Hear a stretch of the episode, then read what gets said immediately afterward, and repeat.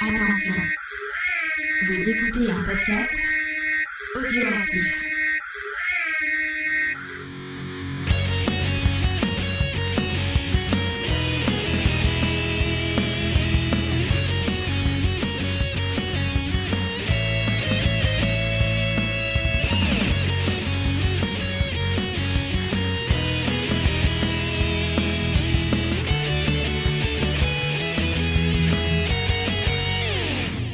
Bonjour à tous, chers amis, auditeurs et auditrices, futurs Jedi en herbe ou peut-être clones, je ne sais pas qui nous écoutez, mais en tout cas, bienvenue pour un nouvel épisode de Geek en série.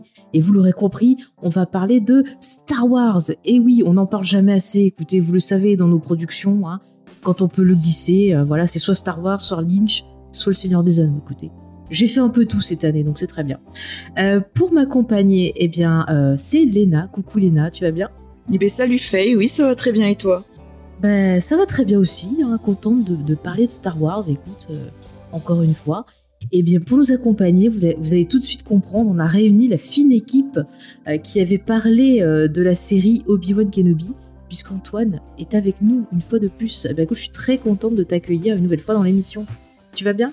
Eh ben écoute, ça va très bien, très heureux de revenir. On va passer euh, une soirée qui, euh, je l'espère, sera, enfin, je n'ai pas de doute, sera beaucoup plus élogieuse que que la dernière Ouais. fois, puisqu'on va parler, euh, on va parler de quelque chose qui moi personnellement me tient, me tient très à cœur. À cœur.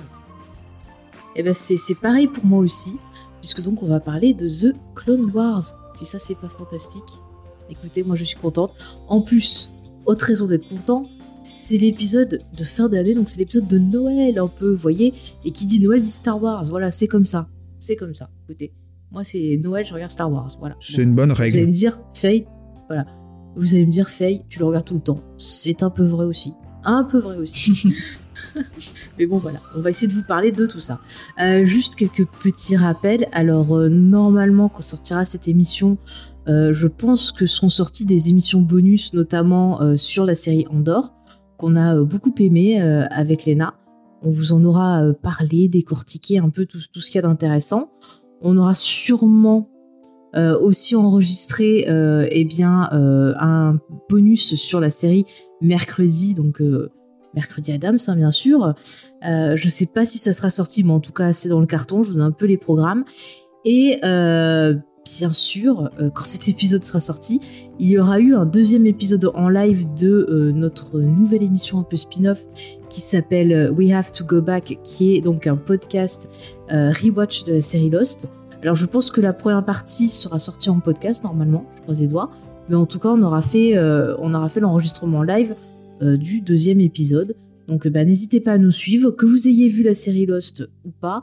On essaie justement de pas spoiler et d'accompagner les gens qui euh, profiteraient de cette émission pour découvrir la série avec nous. Donc euh, vous êtes les bienvenus. Voilà pour les dernières petites news. Alors bah écoutez, je vous propose qu'on se plonge tout de suite dans The Clone Wars avec un petit bout de Tout se passe comme prévu. Oui, monseigneur.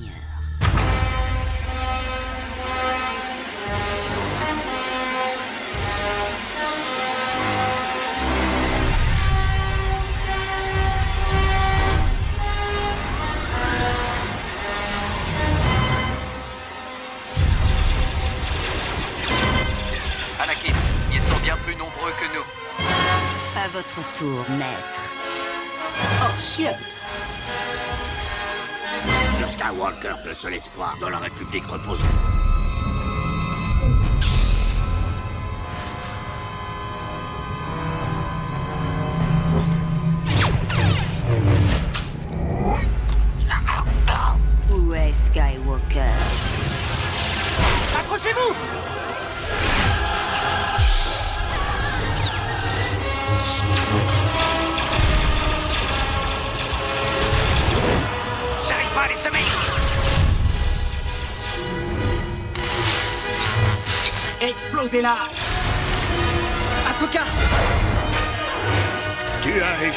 Tu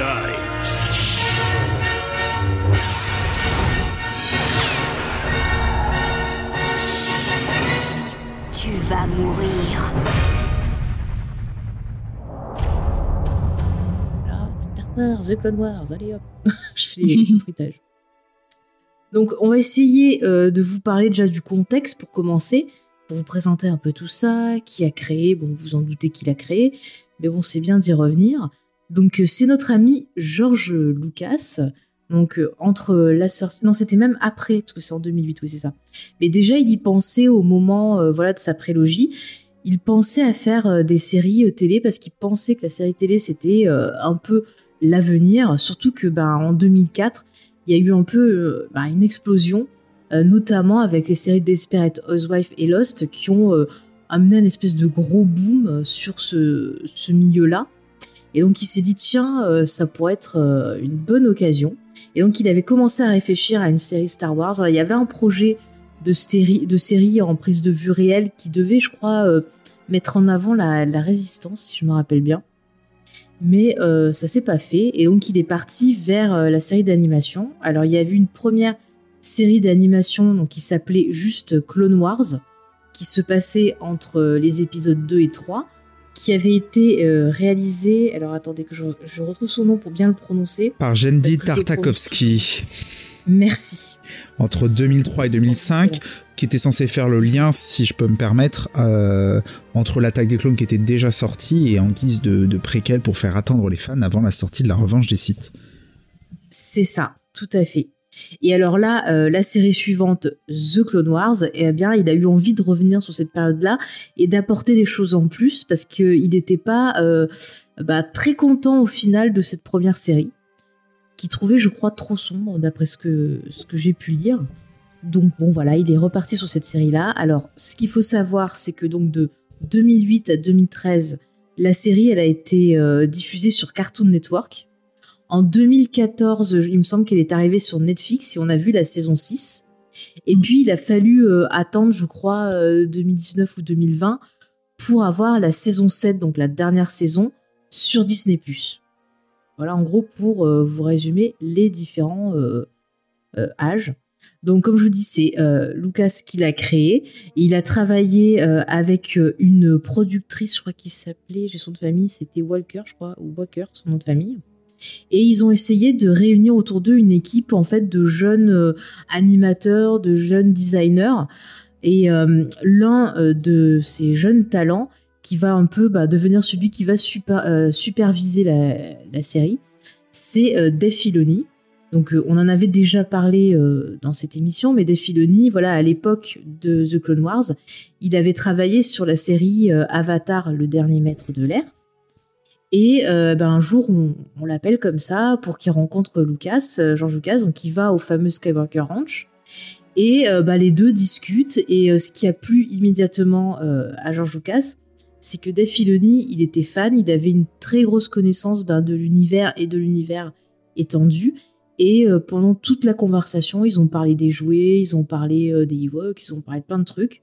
Et ça a convaincu donc George Lucas de l'engager. Et il a très bien fait d'ailleurs, j'ai envie de, de le dire, c'est un petit avis perso. En tout cas, ils ont commencé à travailler sur la série et euh, pour le design, alors ils ont repris quelques idées euh, bah, issues de la série précédente, mais aussi se sont inspirés en fait de- d'une autre série euh, télé qui mettait en scène des marionnettes. Est-ce que vous savez laquelle? Ah, ah, Non, pas du tout. Moi, je sais pas. pas du tout. Eh bien, c'était les Sentinelles de l'air. Pour euh, le, le design et l'animation des persos, au départ, ils se sont inspirés de ça. D'accord. C'est vrai qu'on trouve un côté un peu plastique, un peu avec les cheveux. Les... Enfin, c'est vrai qu'il y a un côté un peu, je trouve, euh, au niveau de la coloration, ils ont essayé de donner une coloration de, de peau comme, euh, en fait, un pantin de bois. Ils ont essayé vraiment de donner un côté marionnette. Bah écoutez, ma foi, euh, s'ils veulent, hein, moi je trouve que ça, ça marche. Enfin, moi j'aime bien, puis je trouve que ça s'améliore au fil des saisons, donc euh, Oui, c'est particulier après, vous me direz. On, va, on va en revenir saison après saison là-dessus, je pense. Ah oui, euh, sur l'animation, bah euh, oui, on peut, on peut en parler. Alors, ce que je peux dire, c'est au niveau de l'animation, parce que j'ai noté un peu ce qu'ils avaient utilisé pour le format, euh, pour plein de choses. Alors, ce que je sais, c'est que c'était réalisé au format cinémascope et que ça a été recadré pour la télévision, par contre en format 16 neuvième. Donc voilà. Euh, alors après, moi, j'y comprends rien, mais ce que j'ai pu lire, c'est que c'était produit au départ en HD 26, et après, ils sont repartis sur autre chose, et que les personnages, ils sont euh, scannés et euh, modélisés en 3D, et après, ils sont peints par chaque animateur à la main, pour ainsi dire. Donc vraiment avec précaution, c'est pas juste tac je bidouille et j'applique des couleurs. Il y a vraiment un travail sur ben, justement les textures, euh, sur euh, les expressions, sur plein de choses. Et je sais que sur les dernières euh, saisons, ils ont utilisé la motion capture aussi pour justement les scènes d'action. Donc voilà, après je suis pas une grosse grosse spécialiste de tout ça. Je vous invite si ça vous intéresse à aller sur le site Star Wars Universe. Ils ont tout un gros dossier où justement ils expliquent les différentes techniques d'animation. Mais en tout cas, c'est un gros gros boulot. Et c'est vrai que bah sur les premières saisons, parfois ça peut un peu piquer les yeux, mais quand ça avance et qu'on finit sur la septième, vraiment, c'est juste magnifique. C'est, je sais pas ce que si vous voulez réagir sur l'animation. Bah, si tu veux réagir Antoine et après Léna.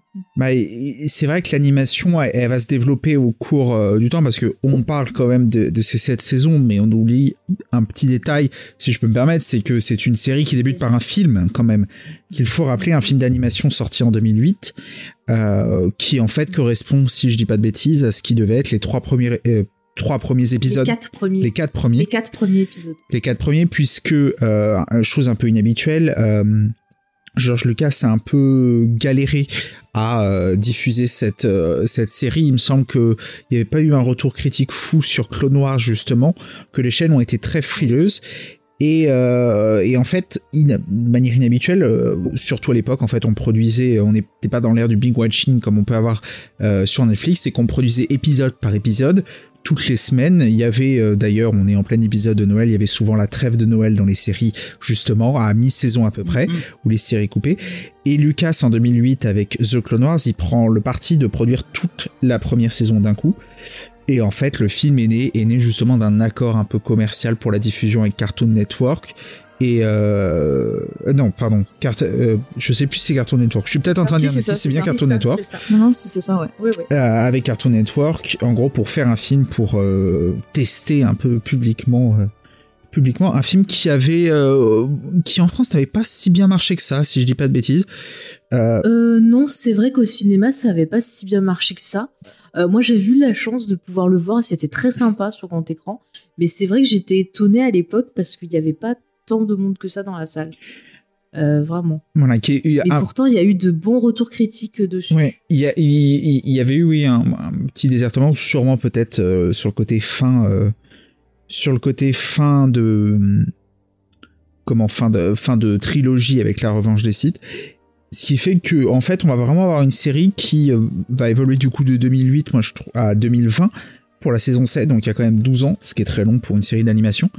Euh, on- Il y a des il y a les monstres sacrés comme les Simpsons qui durent depuis euh, qui, qui, euh, qui nous enterrent tous.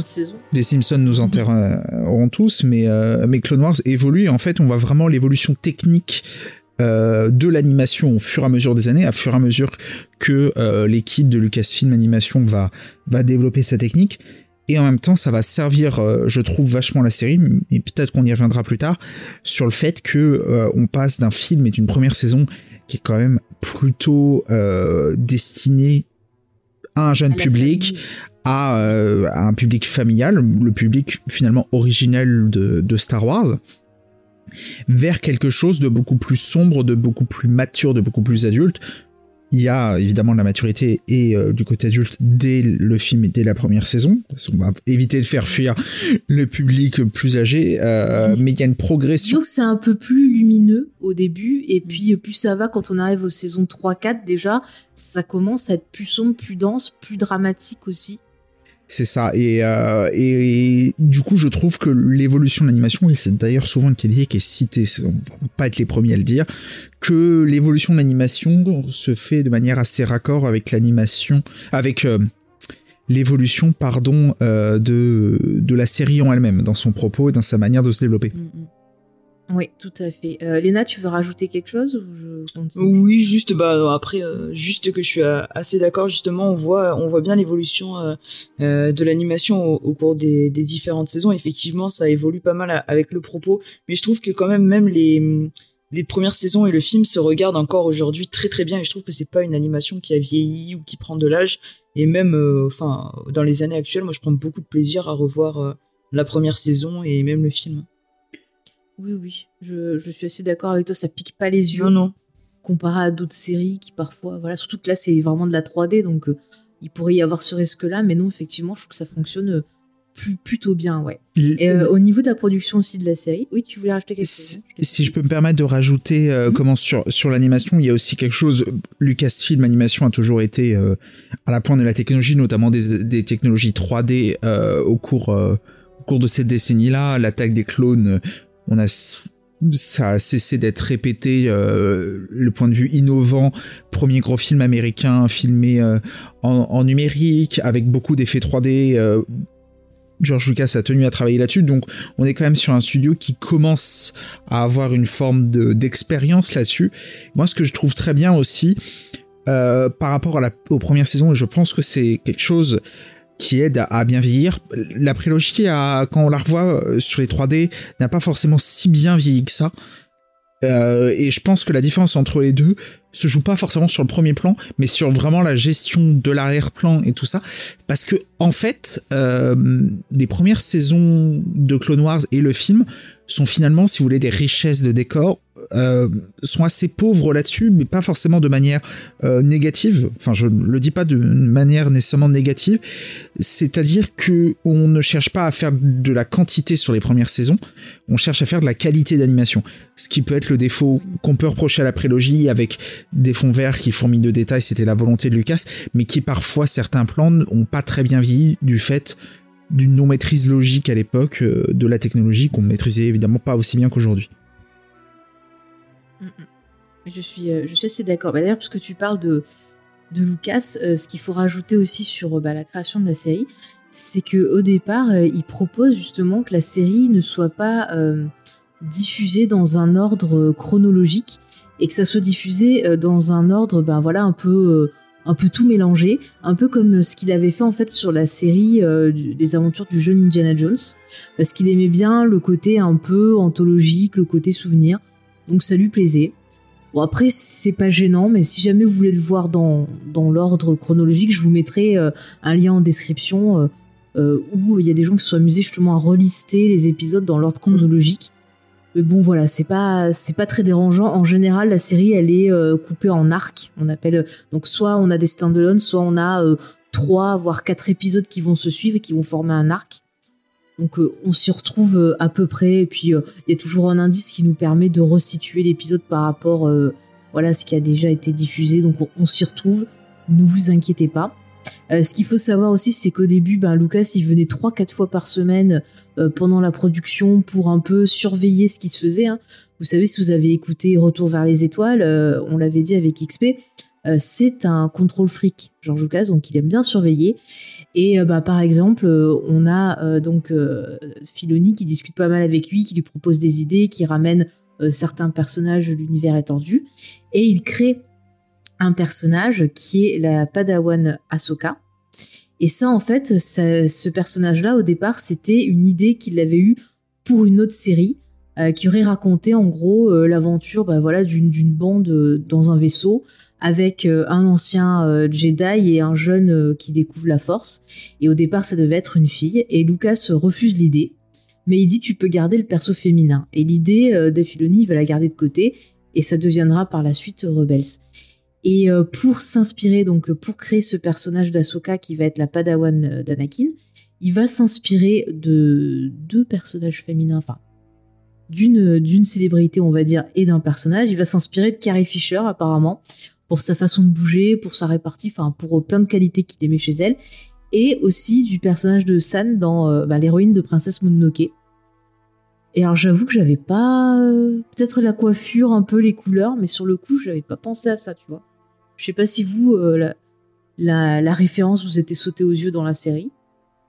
Alors j'avoue Non. que non pour moi. Ouais, non. Ah, peut-être quand il met des loups, mais ça n'a rien à voir avec Ahsoka. Euh, voilà, mais bon, écoutez, euh, s'il veut, hein, c'est un très bon personnage, donc euh, écoutez, pas de problème.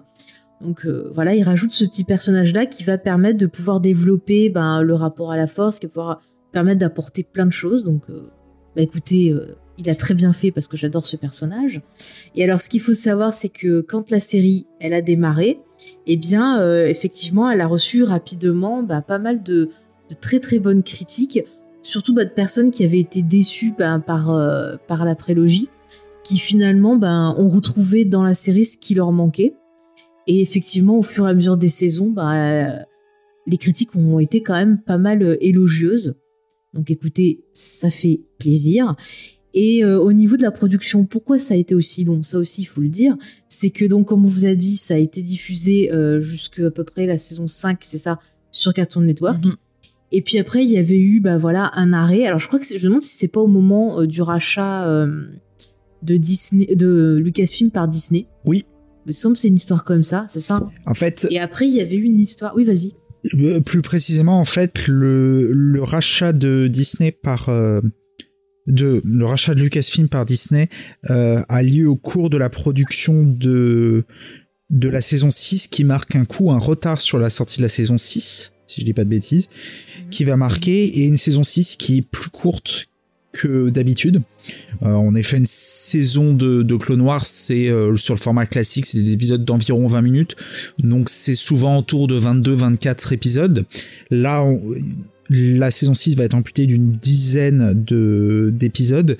Euh, non pas euh, que c'était prévu comme ça, puisque on a des on a des travaux préliminaires pour ces épisodes-là. Il y a d'ailleurs un des arcs qui sera repris pour la production de la saison 7, l'arc du Bad Batch, qui était prévu initialement pour la saison 6. Euh, c'est Disney qui va mettre le frein, en fait, qui, qui va mettre le frein et qui va couper, ce qui fait que la fin de la saison 6 euh, n'est pas vraiment la fin de saison prévue, euh, qui va mettre un peu à mal la production de la série, la ralentir pour finir par la stopper en cours de saison. C'est ça, parce qu'en fait, ils voulaient faire le point un peu sur ce qu'ils avaient avec le fameux euh, univers, euh, ben, la continuité, l'univers étendu qui est devenu l'univers légende. Puis ils voulaient voir, voilà, au niveau de, de la série, ce qu'ils allaient faire. Et puis c'est vrai que les fans ont été vraiment nombreux, nombreux à, demander la suite. Et euh, aussi, il y a certains épisodes qui sont sortis sous forme de comics. Par exemple, il y a tout un arc sur Dark Maul qui est disponible en comics. C'est Son of Datomir, je crois où euh, bah, il y a toute une histoire entre Dark Maul et, euh, Palpatine euh, et les Sœurs de la Nuit et compagnie. Et c'était disponible en France chez Delcourt. Je sais pas si c'est encore trouvable. Essayez, écoutez, si vous trouvez à des prix, à des prix raisonnables, profitez-en. Mais c'était très très bien, je, vous le conseille. Donc voilà, donc après, effectivement, comme les fans, on a demandé et compagnie qui ont été très très forts, ils ont décidé de le garder parce qu'au final, ça pouvait très bien aller avec la continuité des films. Par contre, à l'époque de la production, il y avait eu un problème au niveau de la continuité. C'est-à-dire que donc il y avait euh, beaucoup de, romans et de BD qui avaient été faits sur les clones, et notamment une autrice qui était euh, assez connue pour ça, qui était euh, Karen Travis. En fait, elle, elle était pas contente parce qu'elle avait écrit beaucoup de choses sur les clones, elle avait débloqué beaucoup de choses, et la série en fait venait contredire bah, ce qu'elle avait écrit, et ça l'a tellement énervée que bah, a claqué la porte et qu'elle est partie, elle a arrêté d'écrire pour Star Wars. Et à cette époque-là, bah, il y avait justement des Filoni qui disaient que lui, bah, il avait essayé de faire son maximum pour que ça soit cohérent, mais il y a des fois, il avait dû faire des choix parce que c'était pas du tout possible de, bah, de pouvoir euh, rallier les choses. Donc, il avait vraiment essayé. Et c'est vrai que quelque part, bah, le fait que Disney, ils aient dit bon bah voilà, on a l'univers légende, l'univers canon, et qu'ils aient remis euh, bah, dans l'univers canon euh, The Clone Wars, ça a permis de régler un peu le, le problème. Mais c'est vrai qu'à l'époque, ça avait fait quand même euh, bah, un petit tollé. Hein. J'avais vu passer ça justement sur les forums et autres. Donc voilà, après, si vous voulez découvrir ce qu'avait fait cette autrice, moi je vous conseille, c'était plutôt pas mal. Donc n'hésitez pas, euh, je sais pas encore si c'est ressorti euh, chez Pocket, sinon peut-être ça peut se trouver facilement en anglais.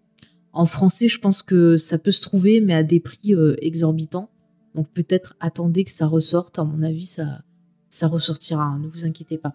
C'est pareil d'ailleurs, on avait les, la série qui était sortie en DVD et en Blu-ray jusqu'à la saison 6. Alors la saison 6, on pouvait la trouver en import en fait. Mais euh, maintenant, en fait, depuis que Disney a racheté, ils n'ont pas réédité. Et donc pour trouver euh, les DVD ou les Blu-ray, c'est galère. Et pour les trouver à des prix euh, Descend. abordables, voilà, d'essence, c'est ultra galère. Euh, moi, je sais qu'il m'en manque des saisons parce que j'arrive pas à les trouver au bon prix. Euh, je suis dégoûtée de pas les avoir achetés direct à l'époque. J'aurais dû. Je sais pas pourquoi d'ailleurs, je l'ai pas fait. Mais bon, voilà, maintenant je suis dégoûtée. Donc, et ils ont pas l'intention, je crois, d'éditer la saison 7. hein. Non, non. C'est bien sûr pour qu'on on paye l'abonnement à Disney. Je, je me permets juste de préciser quelque chose. Lors de ce changement-là, la, la première saison euh, Clone Wars, première série Clone Wars de Tarkovsky est restée dans l'univers légende. Et euh, il me semble ne pas l'avoir précisé tout à l'heure. Je, je me permets de préciser que c'est une très bonne série et qu'on vous conseille évidemment de la regarder. Il me semble qu'elle est disponible euh, sur Disney Plus pour les canaux C'est ça, officiels. ils l'ont rajouté sur Disney Plus il y a pas longtemps. Et pareil, vous pouvez la trouver en DVD, mais euh, voilà. Moi, j'ai réussi à retrouver euh, le premier. C'est en deux DVD, en deux coffrets DVD. J'ai réussi à trouver le premier pour pas trop cher, mais alors le 2, euh, si vous le voyez, euh, faites-moi signe. Mais c'était très très bien, en effet. Euh, tiens, Léna, est-ce que tu nous ferais pas un petit pitch euh, Comme ça, après, on parlera de manière générale de la structure de la série, la structure des épisodes, ce qu'on en a pensé, avant de rentrer dans la partie analyse? Et bien, euh, du coup, comme tu, tu l'as déjà dit, la série The Clone Wars eh ben, va se situer entre donc l'épisode 2 euh, qui était la guerre des clones et euh, l'épisode 3 de la revanche des Sith. Et donc on va suivre un petit peu donc euh, toute cette période un peu d'instabilité et de guerre entre euh, donc la République galactique, les Jedi et de l'autre côté les séparatistes. Et donc au travers des saisons, on va aborder beaucoup de thèmes différents en gardant quand même cette cette guerre au centre de tous les éléments. Mais euh, voilà, le The Clone Wars, ça permet vraiment d'aborder plein de thèmes différents. Donc je pense qu'on va aborder un peu dans la dans la suite de ce podcast et on retrouve tous les personnages euh, qu'on a pu voir euh, donc dans les épisodes de la prélogie comme d'autres personnages qu'on voit soit juste en apparition, soit qui n'apparaissent pas du tout comme Ahsoka Tano. Et ça permet aussi de se concentrer un peu sur des personnages qu'on n'a pas trop l'occasion de développer dans les films et d'en apprendre un petit peu plus sur eux. Tout à fait, ouais, on va découvrir des, des Jedi euh, qu'on avait entreaperçus, qu'on avait découvert dans les romans ou les comics. Donc ça, ça va être très sympa. Et j'ai pas précisé d'ailleurs, le, le- au niveau du casting vocal, les acteurs n'ont pas participé parce que euh, Lucas a décrété que c'était trop cher. Et donc, euh, il a dit, vous les appelez pas. Et il y avait Ethan Christensen, le pauvre d'ailleurs, qui lui était prêt à participer, mais personne n'a contacté. Alors après, sur les dernières saisons, il y a eu quand même, euh, bah, Aydon, il est venu faire, je crois, un petit, euh, caméo. Il y a Mark Hamill dans euh, la saison 6 qui double un certain personnage de l'univers légende qui est Dark Ben. Voilà, donc il y a quand même eu un petit, un petit truc. Même les clones, d'ailleurs, c'est pas l'acteur qui joue Boba Fett qui les double, en fait. C'est un autre acteur. alors, j'ai son nom, je crois. Attendez, je peux vous le dire. Donc oui, on va citer quand même l'acteur donc qui faisait les clones parce qu'il fait un boulot de fou, c'est Dee Bradley euh, qui en fait pour chaque clone, il s'embêtait à donner euh, une voix différente, une intonation différente. Et au départ de la série, il enregistrait ben, chaque voix séparément. Et à la fin de la série pour montrer l'évolution aussi, il n'y avait pas que l'évolution sur l'animation, il y avait euh, l'évolution sur le jeu. Et à la fin de la série, il pouvait changer de voix dans la scène donc il pouvait faire tout en direct. Il n'y avait plus besoin d'enregistrer d'abord une première partie, puis ensuite une autre. Il arrivait à, à moduler sa voix. Donc, euh, franchement, c'est fort hein, pour arriver à donner. euh, ben, franchement, si vous regardez en VO, vous verrez, ils ont, ils ont chacun euh, leur personnalité. C'est assez impressionnant. Et on s'attache beaucoup à eux d'ailleurs. Mhm. On y reviendra sur, sur les clones. Euh, donc voilà. Euh, tiens, Antoine, est-ce que tu veux nous parler un peu de la structure de la série? Parce que je sais pas toi, mais il y a un truc quand même qui saute aux yeux dès le début euh, des épisodes. Je Mais sais pas si tu vois de quoi je veux parler. Alors, euh, James, tu couperas. Non, pas vraiment, mais je vais développer. Ça me, tu me lance. Peut-être que je vais récupérer en comme fait, ça. c'est le début quand il fait euh, c'est Star Wars, The Clone Wars, ça rappelle les vieilles actualités. Et Ah ça oui. me fait penser justement aux périodes quand il y avait la guerre et D'accord. ça. Ah mais tu vois, j'avais jamais fait le rapprochement. Euh, bah, on, peut, on peut noter déjà que c'est une, une structure un peu particulière. Euh, ce sont des épisodes qui tournent autour d'une morale, d'une euh, d'une grande annonce qui est faite d'entrée de jeu dès le début, euh, justement avec cette euh, cette voix. J'ai oublié le doubleur qui qui le faisait, euh, qui fait de l'annonce un peu comme un journal de guerre, qui nous lance là-dessus, qui nous lance la morale de l'épisode, la réflexion en tout cas philosophique autour dessus, se déroule du coup un épisode d'une vingtaine de minutes, plus ou moins euh, qui vont plus ou moins fonctionner en arc. On va revenir sur les arcs principaux de la série, sur nos arcs préférés. Euh, même si je pense que ce sera sûrement les mêmes, parce qu'il y a des arcs un peu majeurs dans la série, euh, avec tout de même chaque épisode qui a une une réflexion souvent qui sont en lien. Alors moi personnellement, tu l'as précisé avant, j'ai choisi, j'ai fait le le pli de ne pas suivre, euh, de ne pas visionner la série dans l'ordre de sortie des épisodes, mais dans l'ordre chronologique proposé sur le site officiel de Star Wars. Pour, euh, pour des raccords, donc ça, ça se fait très bien dans un sens, mais je pense que dans l'autre aussi ça se fait, euh, ça se fait parfaitement bien. Et justement, c'est, c'est, c'est, ce sont des réflexions un peu comme des réflexions de la force dans un conflit qui, per qui est perturbé là-dessus. Alors, avec dans les premières saisons, très axé sur le duo phare de cette période-là, à savoir Anakin et Obi-Wan, mais euh, qui, la série qui va progressivement se développer autour de son troisième personnage principal, Ahsoka Tano, mais également d'autres personnages, et tu viens d'en parler, Faye, très important, euh, c'est la c'est The Clone Wars et c'est la série des clones. Alors, citons notamment parmi ceux-là le, le, capitaine Rex qui est devenu cher euh, au cœur de tous les fans de Star Wars, notamment depuis Clone Wars. Euh, c'est une série qui va progressivement développer en fait ses personnages, ses co-personnages principaux, euh, mais également tous ces personnages secondaires avec une exploration en fait qui va vraiment bouger de plus en plus de la partir du concept de la grande guerre euh, des clones pour venir sur quelque chose qui va être peut-être du plus intime, du plus anodin dans le conflit. Et euh, ça va être la structure, la progression de cette de cette série qui va nous amener à beaucoup plus nous questionner autour de l'univers de Star Wars et justement ces morales là qui pouvaient sembler euh, parfois des, des, poncifs pour enfants euh, dans un premier temps vont devenir peut-être plus fines au fur et à mesure de la série, plus réflexives et peut-être, euh, je trouve, en tout cas à mon humble avis, euh, plus forte au fur et à mesure. Ouais, je suis, euh, je suis mmh. totalement d'accord avec toi. Léna, toi, qu'est-ce qui te, ben, voilà, qu'est-ce qui te marque? C'est vrai qu'on a pas mal de, y a pas mal de thématiques, il y a pas mal, comme tu l'as dit, voilà, de, de réflexions. Toi, qu'est-ce que tu pourrais nous dire un peu sur ton vécu, sur la structure, ce que tu, ressens sur ces épisodes-là? Moi, j'ai vraiment aimé euh, du, fait, bah, déjà, on, en a parlé, mais du fait que ce soit une série qui ne s'adresse même, euh, malgré le côté animation, euh, pas qu'aux enfants, qu'il y ait beaucoup de sujets qui soient matures, qui soient abordés. On traite, on traite beaucoup euh, de politique, de notions euh, de bien et de mal. On remet un peu en cause ce conseil Jedi qui n'est pas forcément aussi parfait qu'on nous le laisse entendre. Euh, il y a beaucoup d'aspects euh, qui sont sur la neutralité, sur le fait de, de prendre parti ou pas dans un combat et euh, aussi le fait de, découvrir euh, plein d'autres choses au sujet de la force qui reste assez mystérieuse dans les films. Euh, tout ça, moi, ça m'a vraiment happé dans la série et ça m'a donné envie de, voir la suite et toujours d'en apprendre davantage sur cet univers qui est finalement très riche et qui ne su les films ne suffisent pas à développer suffisamment, je trouve, l'étendue et le potentiel que peut avoir l'univers de Star Wars. Ouais, non, mais je suis assez euh, d'accord. Moi, je trouve que cette série-là, tu vois, elle m'a apporté euh, le contexte et des éléments de réflexion qui me manquaient euh, dans l'épisode 3. Ben, on en parle dans l'épisode, justement, Retour vers les étoiles, l'épisode 3, qui, je pense, devrait être sorti quand vous écouterez ce podcast. Donc, si, si vous l'avez pas écouté, écoutez-le. mais ouais, donc je trouve que ça apporte vraiment du, contexte. Puis même ces, clones, quand tu les découvres ben, dans l'épisode 2, tu dis, ouais, c'est des Deus Ex Machina, on s'en fout. Mais là, euh, on voit qu'ils ont une âme, qu'ils ont une personnalité et ça les rend hyper touchants. Et du coup, bah, quand il y a euh, dans l'épisode 3 le fameux ordre 66, eh ben, ça rend le truc encore plus triste parce que tu mm -hmm. te dis, les pauvres, on, leur, on les prive de leur libre arbitre, on les, on les oblige à tuer bah, peut-être des amis euh, parmi les Jedi, euh, quand on voit la relation justement euh, entre Obi-Wan et, le, et le, le, clone qui est tout le temps avec lui, là, je trouve son prénom. Cody? Cody, voilà pareil, euh, c'est super triste en fait.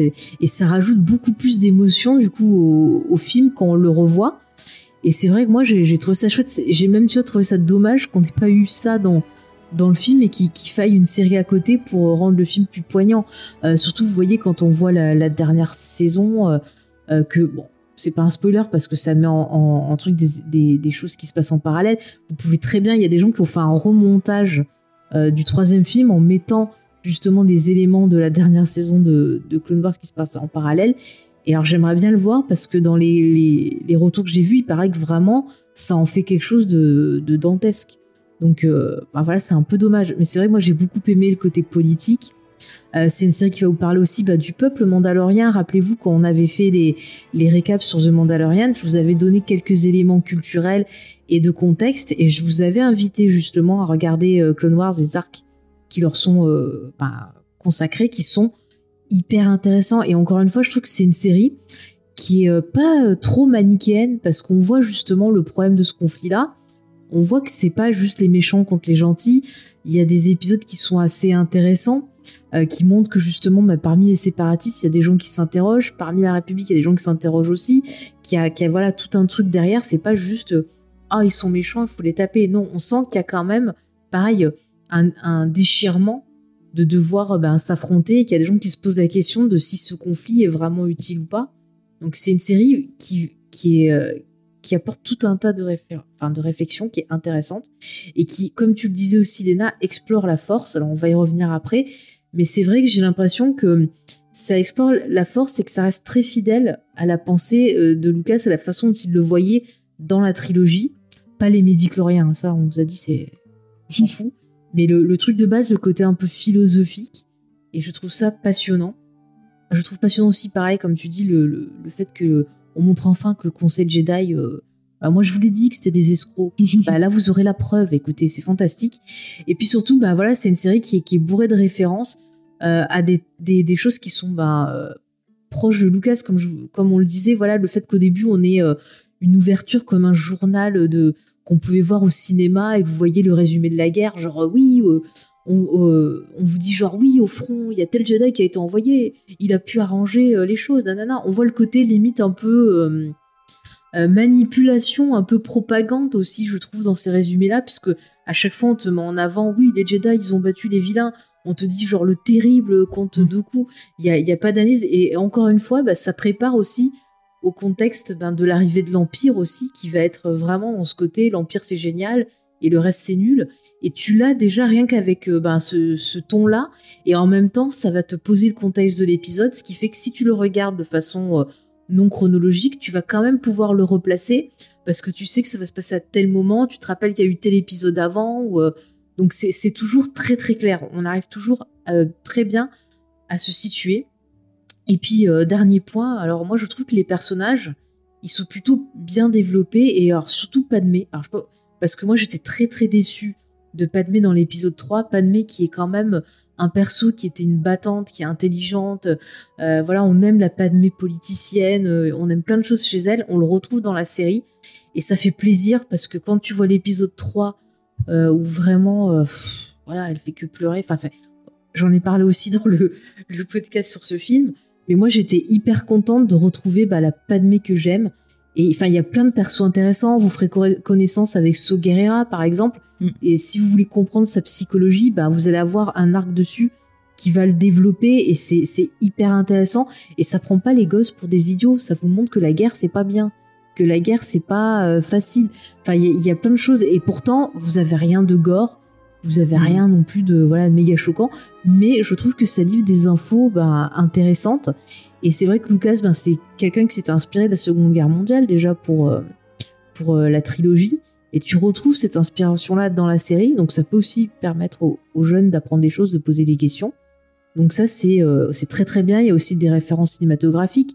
Il y a carrément un épisode ben, qui, est, qui est calqué sur le film Les Sept Samouraïs de, de Kurosawa, où justement ben, on a les Jedi qui doivent défendre euh, un village euh, voilà, qui se fait attaquer, euh, les gens viennent leur prendre leurs biens et compagnie, et donc les Jedi ils défendent. Et d'ailleurs, l'épisode, il est dédicacé, je crois, à Kurosawa. Oui, Je sais pas si vous effet. vous rappelez cet épisode-là. Oui, oui, oui. Une, une, une autre petite, euh, en, en guise d'anecdote, il y a un arc qui est très important euh, dans, dans Clone Wars, un arc de la cinquième saison, l'arc terminal sur Ahsoka et, euh, Mhm.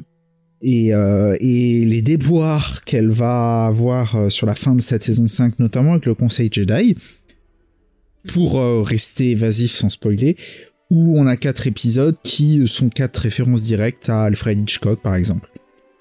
Sabotage, vrai, The Jedi who knew too much to catch a Jedi et The Wrong Jedi. pour les plus fans de Hitchcock, vous aurez reconnu euh, petite référence à quatre noms de films. Voilà, c'était pour euh, placer l'anecdote euh, gratuitement au milieu de la discussion. Mm, mm. Et ouais, puis même l'épisode aussi, enfin, ce qui s'y passe dedans, ça m'a fait penser euh, à un film de d'Hitchcock où euh, il- voilà, je- on va y reparler. Je vous le dirai quand on sera dans la partie spoiler, parce que si je le dis, vous allez comprendre ce qui se passe. Mais euh, oui, oui, oui, il y a, il y a- il y a- vraiment, c'est très, très, très intéressant. Et pareil, la mise en scène des épisodes, elle va évoluer au fil des, améliorations graphiques. Ça va permettre quelque chose de plus fluide et permettre aussi bah, beaucoup plus de, mouvement, euh, surtout dans les scènes d'action. où On a vraiment quelque chose de, plus speed, de plus fluide, de plus impressionnant. Donc c'est vraiment très très bien. Euh, voilà, donc si déjà là on vous a pas donné envie de découvrir la série, je, je sais pas quoi faire de plus, mais si vous voulez avoir vraiment euh, quelque chose de plus développé, si vous vous plaignez ben, de ce qui a été fait ces dernières années, vraiment The Clone Wars, regardez. Et euh, je pense qu'on va passer en partie analyse parce que ça sert à rien de C'est- 30 ans pour vous dire c'est génial. euh, C'est, euh, si je Oui. peux me permettre une dernière remarque avant de Mhm. passer sur la partie analyse. Euh, si on visualise le l'univers Star Wars comme un comme un diabolo, euh, Clone Wars pour moi est, est vraiment la partie centrale, c'est-à-dire qu'elle elle va synthétiser tout ce qui a été fait avant, va le rassembler dans une série, que ce soit dans l'esprit, que ce soit dans les thématiques, que ce soit dans les personnages. Globalement, elle va absorber vraiment les deux trilogies et qu'en même temps, elle va jeter les bases de d'à peu près tout ce qui a été produit par Disney depuis. Euh, on a des références directes avec des personnages qui reviennent, avec des symboles qui reviennent dans Rebels, dans Star Wars Resistance, dans The Mandalorian, dans The Book of Boba Fett, dans Obi-Wan, dans toutes les séries globalement Star Wars qu'on a fait, dans Tales of the Jedi. Euh, on en oublie. Euh, bah, dès même- qu'il y a des même la, Filoni, même la, tri- euh, même la, la postlogie, euh, Rogue One, globalement, tout va s'appuyer énormément sur ce qui a été fait sur Clone Wars. J'ai même envie de dire qu'en fait, au regard qu'on peut avoir aujourd'hui en décembre 2022, au moment où on enregistre ce podcast, euh, visionner Clone Wars, pour un fan de Star Wars, ça ressemble presque aujourd'hui à un détour obligatoire pour vraiment percevoir complètement euh, l'univers. Alors euh, rien derrière cette remarque-là de volonté moralisatrice. hein. On peut énormément apprécier euh, tout ce qui a été fait avant et après euh, Clone Wars sans l'avoir vu. Moi, j'ai vu tous les films. euh, avant d'avoir vu Clone Wars, j'ai commencé certaines séries avant d'avoir vu Clone Wars. Euh, j'ai absolument apprécié ce que j'ai vu sans non plus avoir les références. Mais le continuum euh, spirituel, philosophique de l'univers repose finalement énormément sur cette série et ce qu'on va sûrement développer par la suite. Bah, euh, oui, je suis euh, encore une fois d'accord avec toi. Mhm. Ça, il y a pas à dire. Pour moi, c'est un incontournable. Quand quelqu'un me, me demande, tiens, euh, j'ai envie d'explorer bah, l'univers étendu, qu'est-ce que je peux regarder, qu'est-ce que je peux lire et tout, bah, je, je cite en premier The Clone Wars, parce que c'est vraiment hyper important. Oui, oui, oui. Je pense qu'on est d'accord. Euh, bah, écoutez, j'ai envie vraiment d'en parler un peu plus, donc je, je pense qu'on va aller euh, dans la partie analyse. Donc, euh, si vous voulez pas savoir, euh, bah, mettez sur pause, regardez Clone Wars, et puis vous revenez nous écouter. Et si vous êtes curieux, curieuse, eh bien, on y va. C'est parti. Ah, dans Alors, un tiens, film et de 133 commencer, épisodes. euh, oui. Voilà, à peu près. Euh, j'ai envie qu'on commence par parler de politique. Parce que la politique, c'est intéressant dans Star Wars, on n'en parle pas assez. Et moi, j'aime beaucoup ça dans la prélogie. Donc, euh, commençons par la politique. Léna, est-ce que tu veux nous parler un peu de l'aspect politique de la série?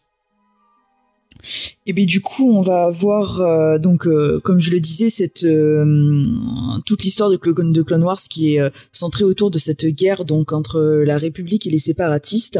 Et ce qui donc ce qui va entraîner pas mal de négociations euh, politiques entre les deux camps. Et euh, un des éléments majeurs aussi de Clone Wars, ça va être donc le Sénat avec notamment le personnage de Palpatine. Donc nous on connaît euh, et puis même on le voit un peu dans la dans la série son double son double jeu, son sa double identité qui va notamment beaucoup influencer euh, ses décisions.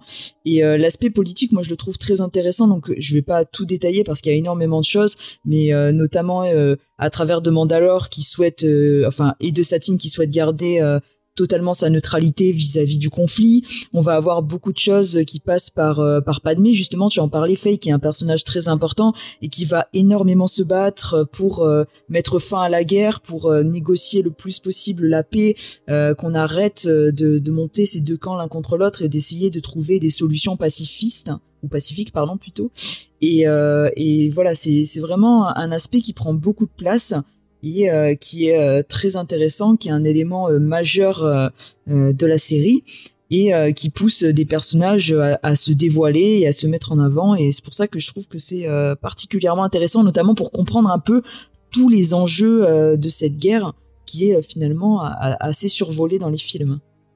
Oui, et puis je trouve que hum, aussi on voit des personnages qui s'interrogent. Enfin, souvent on n'a pas de mec qui s'interroge. Il y a un épisode qui m'a marqué où elle rencontre une amie à elle oui. qui est aussi sénatrice, mais elle est du côté des, des séparatistes. Et on voit que toutes les deux, elles se posent des questions, qu'elles cherchent un moyen de ramener la paix.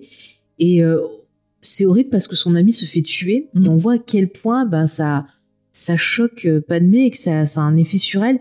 Et je trouve que ben, moi, ça m'apporte des éléments euh, d'explication sur ce qui se passe dans le troisième film. Parce que je me dis, là, on voit que c'est quand même une Padmé qui est un peu rebelle, qui a l'air un peu d'agacer Discrestos Palpatine parce qu'elle mène des enquêtes, elle, mm. elle rouspète, elle essaie de sauver la République et tout. Et je me dis le fait qu'on retrouve dans le film une Padmé euh, ben, faible, qui a l'air hyper dépressive, bon, vu tout ce qui se passe aussi, mais la façon dont elle finit, où euh, on comprend qu'en fait c'est Palpatine qui lui prend son énergie pour euh, ramener Anakin, je me dis est-ce que c'est pas quelque part finalement ben, Palpatine qui se venge dans le troisième film de ce qu'elle fait dans cette série-là? Et on voit un peu tout l'impact qu'elle a eu, parce qu'on a tendance à, dire que Padmé, elle a pas eu d'impact. Mais en fait, si on lit la novelisation de l'épisode 3, on voit qu'en fait, elle est un peu aussi à l'origine de la rébellion.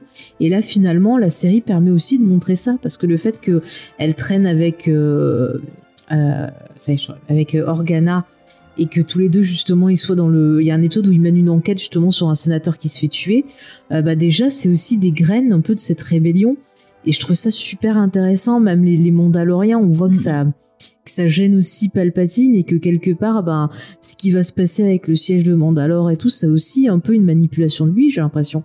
Enfin, je sais pas, Antoine, si toi t'as le, la même impression bah, quand tu regardes la série. Je, je, suis complètement d'accord avec toi là-dessus, vraiment. Euh, euh, sur ce développement là-dessus, euh, on, on, a des bases et c'est ce qui rend intéressant la prélogie justement sur le côté très politique qui qu'elle va avoir, c'est la vraie force thématique de la prélogie, mais on va avoir un on va avoir un développement dans la série par la nuance en fait, euh, où on efface complètement euh, ce concept originel dans Star Wars du bien et du mal en fait, mm. euh, qui représente vraiment le bien, qui représente vraiment le mal.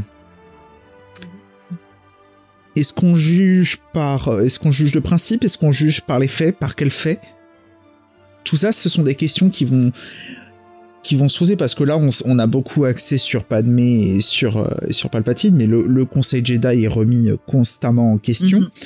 euh, à des échelles euh, macro ou micro je pense par exemple politiquement à, deux arcs un, un arc avec les avec sur Mont Calamari euh, notamment avec le jeune roi et tout qui questionne l'impact de la République.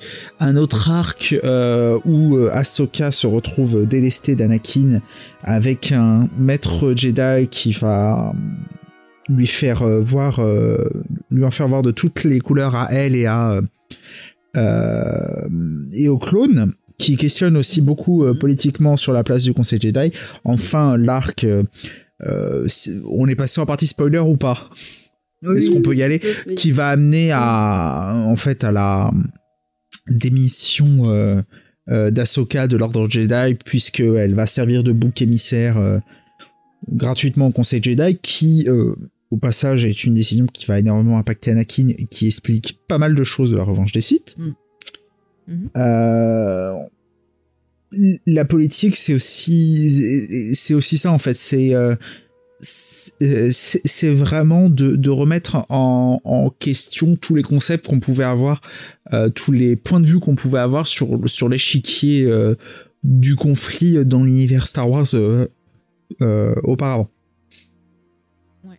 Et puis t'as du terrorisme, tu parlais de ce fameux arc, t'as quand même des gens, euh, t'as des kamikazes quoi, qui se font exploser parce qu'ils ils contre les Jedi, parce qu'aussi bah, ils sont montés euh, par les séparatistes, par d'autres gens qui, qui, sont là par derrière à faire des complots. Donc il y a vraiment, euh, ouais, j'allais pas dire c'est Game of Thrones, mais c'est un peu ça quoi. C'est le, le qui, qui arrivera à manipuler euh, le mieux les gens.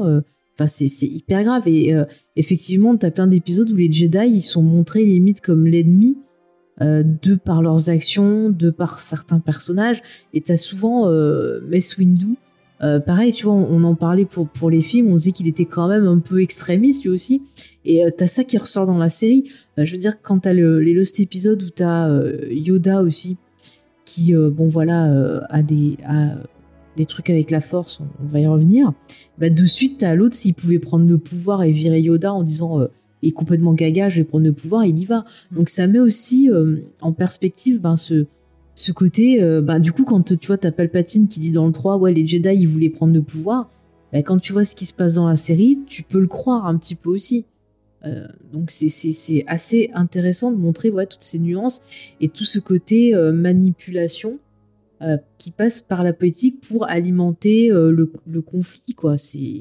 Tu vois, c'est dans les séparatistes, la, la team Doku et compagnie aussi qui qui font plein de manipulations, qui font des fausses informations pour justement ben, créer du, des problèmes euh, des deux côtés, que ça fasse ben, voilà, des histoires, soit il manque quelque chose, donc il y a la colère du, du peuple, il faut savoir gérer le peuple, soit qu'ils vont faire des coups d'État ou des trucs comme ça, et c'est euh, ça mhm. c'est hyper intéressant et ça amène encore plus de, de la richesse et ça explique encore plus ce qui se passe dans l'épisode 3. Je veux dire, on, on, on, se dit les gens ils sont pas cons, c'est juste qu'ils ont été alimentés des deux côtés que ben, ils sont désespérés et en colère, et forcément la colère, on le sait, ça rend aveugle. Et donc c'est pour ça que le côté politique, il est hyper euh, important et intéressant dans The Clone Wars. C'est ça. Mm. C'est ça. Et tu parlais justement de, de l'arc où, euh, où Padmé, euh, enfin c'est pas totalement un arc, mais en tout cas l'épisode où, où Padmé rend visite à son ami qui est du côté des séparatistes. Et c'est aussi un peu donc Padmé qui va se remettre en question, mais c'est aussi pour moi l'une des premières fois où Ahsoka va commencer elle aussi à se poser des questions euh, sur cette guerre euh, et euh, sur les motivations de la République. Est-ce que ce qu'on lui a enseigné que la République c'est forcément les gentils et, les séparatistes les méchants Est-ce que c'est la ce qu'il faut croire ou est-ce qu'il faut aussi prendre du recul vis-à-vis de tout ça et remettre un peu en question enfin le discours qui a pu lui être dispensé tout au long de ces années? Ouais, bah il faut voir, c'est vrai qu'Asoka, elle va être témoin de beaucoup de choses. Elle va se retrouver par exemple l'épisode euh, tout l'arc où elle se retrouve justement avec So et sa sœur, et qu'elle voit que ben, finalement, on, la République, au lieu de venir aider, il laisse des gamins euh, mener quoi, la résistance, et qu'il y, a des choses dramatiques qui se passent, des, des enfants qui meurent, et euh, elle s'en rend compte, et finalement elle se dit, mais où est la justice là-dedans? Et euh, on voit que tout, tout ce qu'elle va vivre, bah, ça va la, la traumatiser. Euh, il y a un épisode aussi, bon, c'est pas vraiment poétique, mais ça sert aussi à son traumatisme, où elle se retrouve sur une île et il y a une espèce de, de, chasse, un peu, tu vois, comme le, le conte, euh, ça y est, je perds son nom. Parce que chaque fois, je dis, je dis Ostrogoth, mais c'est pas ça. Les chasses du comte Zaroff. Zaroff, voilà, tu vois, je l'ai rêvé. Chaque fois, je dis Ostrogoth, donc ça n'a rien à voir. Donc c'est Zaroff. Et t'es un peu ça dans cet épisode où justement, t'as des jeunes, des vieux qui se font chasser et t'as personne qui fait rien, alors que la République, elle est censée empêcher euh, ce genre de choses, quoi. Donc euh, tu comprends qu'elle a une sorte de, de colère et de sentiment d'injustice qui, qui apparaît. Et c'est vrai que dans le, le, fameux arc, donc à la fin de la, la, saison 5, ça pète parce que tu vois, t'as un côté un peu, bah, elle est, euh, on croit qu'elle est coupable aussi d'avoir fait quelque chose. Et, et, c'est pas elle, elle est obligée de fuir. Et là, il y a quelque chose de très euh, Enfin, tu, tu penses à la mort tu penses à Jeune et innocent, les 39 marches aussi, enfin tu penses à des trucs comme ça. Et effectivement, on comprend que ça pète parce qu'elle se rend compte qu'il y a de la corruption de partout. Ça aussi, ça apparaît dans la série. On voit souvent des sénateurs bah, qui, qui, sont dans la corruption, qui se font payer euh, grassement euh, pour faire des saloperies dans la République. Et ça aussi, c'est quelque chose qui va la, choquer. Donc, euh, bah, ça aussi, c'est important. Et encore une fois, ça apporte du contexte pour le reste.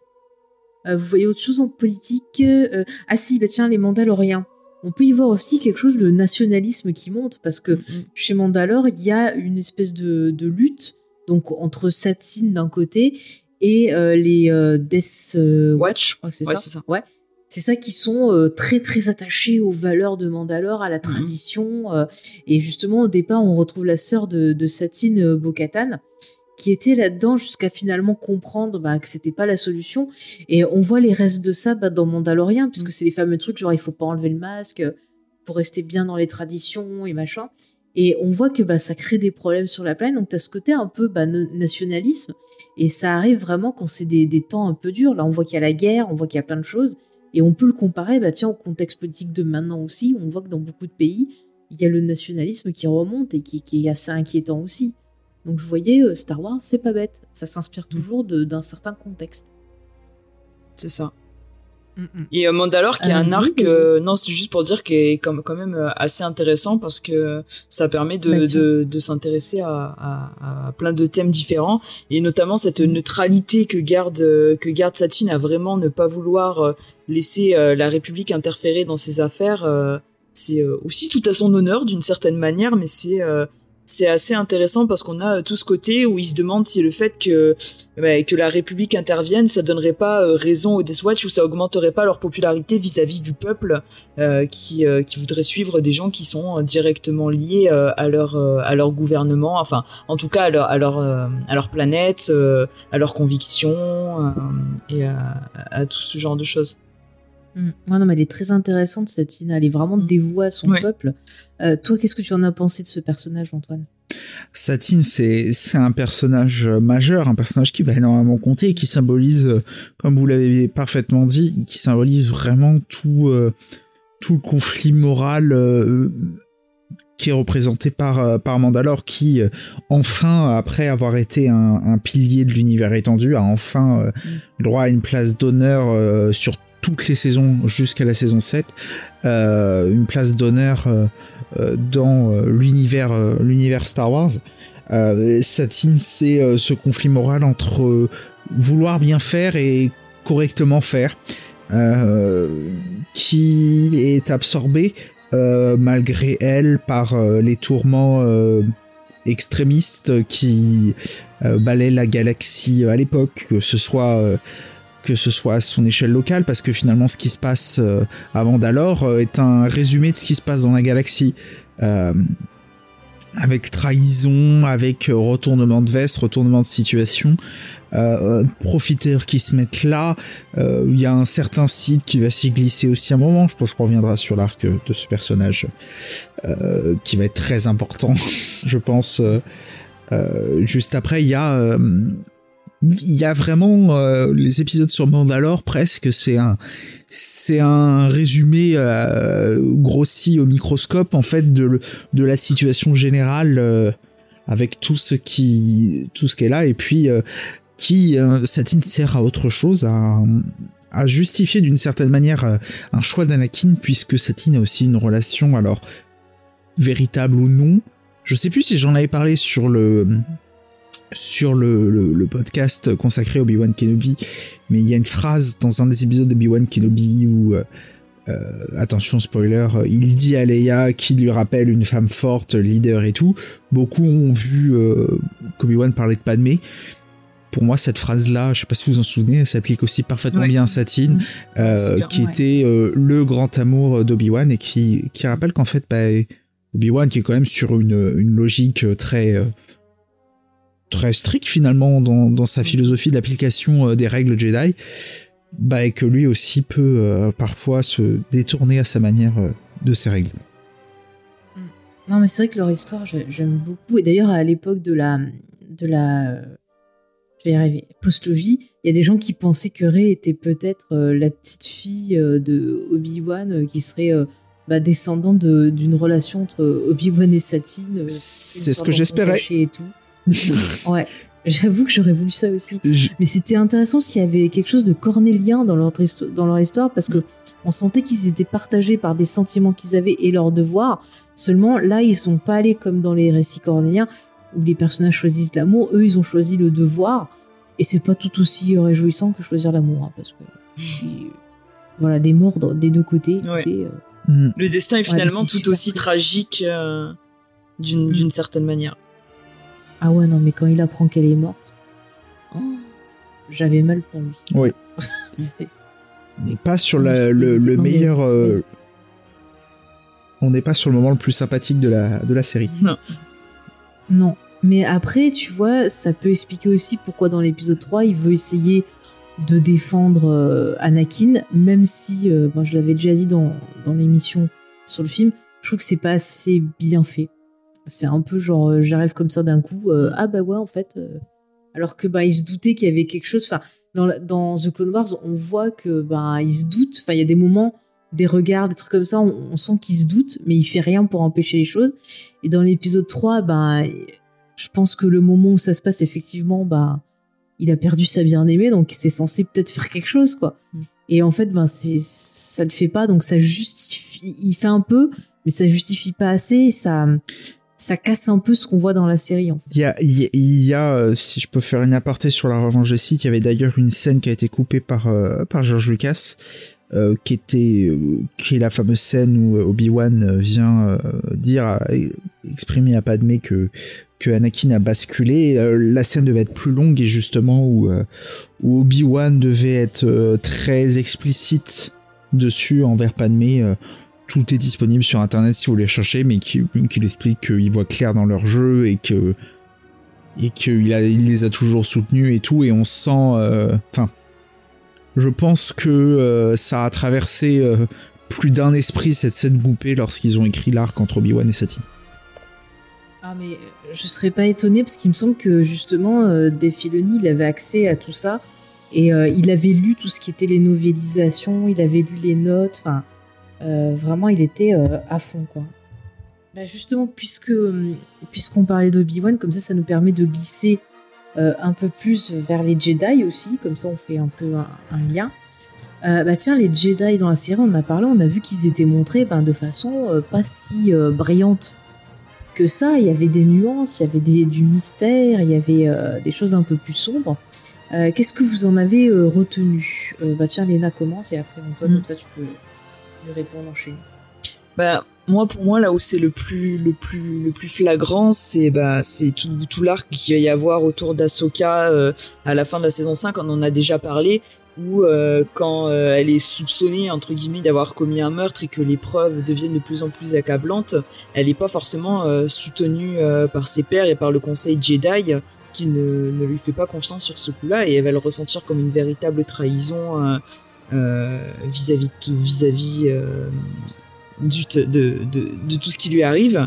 Et, euh, et mais c'est pour moi c'est vraiment le résultat de quelque chose qui monte euh, crescendo au fil euh, de tous les épisodes où parfois on peut remettre en question un petit peu euh, bah, des, des décisions qui, qui sont prises euh, par le conseil et euh, on en et tout ce qui est lié au Jedi nous permet aussi d'en apprendre un peu plus euh, donc sur la force mais je pense qu'on reviendra plus en détail un peu sur ces arcs là je pense à l'arc de Mortis euh, je pense à, tout ce qui se passe avec Yoda et même on voit quand Yoda euh, son arc où il commence à recevoir des à, à entendre des voix euh, il y en a peu qui le prennent réellement au sérieux et euh, et qui vont dans son sens et qui euh, qui croient à ce qu'il avance euh, et on commence à se demander si euh, si Yoda euh, il est pas un peu cinglé ou s'il est pas at- atteint par l'ennemi euh, d'une certaine manière. Donc on, et il y a tout, tout cet aspect pour finir aussi qui est lié un peu à ces jeunes enfants qui sont euh, qui sont entre guillemets euh, éduqués dans la force mais qui sont euh, au final enlevés à leur voler à leur ouais, volés, en, enlevés à leur famille euh, dès le plus jeune âge euh, pour euh, sous prétexte qu'ils sont euh, force sensitive quoi. Mhm. Euh, toi Antoine, ben, du coup, ce que tu veux rajouter sur la force? Ben, j'allais, j'allais répondre en un mot que Lena a parlé. J'allais dire que la force se résume en l'arc le plus célèbre de, de Clone Wars, l'arc de Mortis. Euh, réflexion philosophique autour euh, du bien, du mal, du concept de l'élu. Euh, un, un arc, euh, enfin, je pense qu'on sera d'accord pour dire que c'était un arc absolument prodigieux. C'est un des sommets de la série. Je pense là-dessus, en avançant ça, que vous me contredirez pas trop, je pense. Euh, il faut en parler, mais... euh, avant de développer, je reviens sur ce que tu as dit, Lena. C'est très intéressant aussi de rappeler euh, ce dernier arc avec Yoda, qui est personnellement moi aussi un de mes arcs préférés. de la série, souvent sous-estimé, qu'on pourrait résumer facilement que Yoda savait tout et qu'il aurait pu empêcher à peu près tout le bordel qui va suivre mais qu'on l'a pas écouté. C'est un arc de connexion avec la Force qui euh, rend majeur, encore plus majeur qu'il ne l'était déjà, le personnage de Qui-Gon. Euh, qui va être encore développé là, qui est développé en ce moment avec Tale of the Jedi et euh, Obi-Wan d'une certaine manière, mais qui est sur la connexion à la Force, sur la réflexion. C'est ces deux arcs qui vont questionner vraiment le rapport des Jedi à la Force. le fait, on nous présente souvent les Jedi par rapport à la Force comme comme des gens euh, supérieurs. On, parle d'ailleurs de maîtres Jedi, c'est pas pour rien. Ces deux arcs qui mettent à mal, je trouve, ce concept-là en rappelant que la Force est euh, le concept suprême, le seul et unique concept qui dirige euh, l'univers de Star Wars, qui nous questionne beaucoup, je trouve, par rapport à nos, à nos conceptions autour de la Force. C'est quand même deux arcs qui mettent énormément à mal la théorie des midi-chloriens, je trouve qui, ah redonne à la force ce concept spirituel euh, et en fait qui, rappelle que le bien, le mal, le Jedi et les Sith, c'est quand même deux concepts qui sont des infimes variations autour d'une même ligne et que et que naviguer correctement entre les deux revient à faire un numéro de funambule.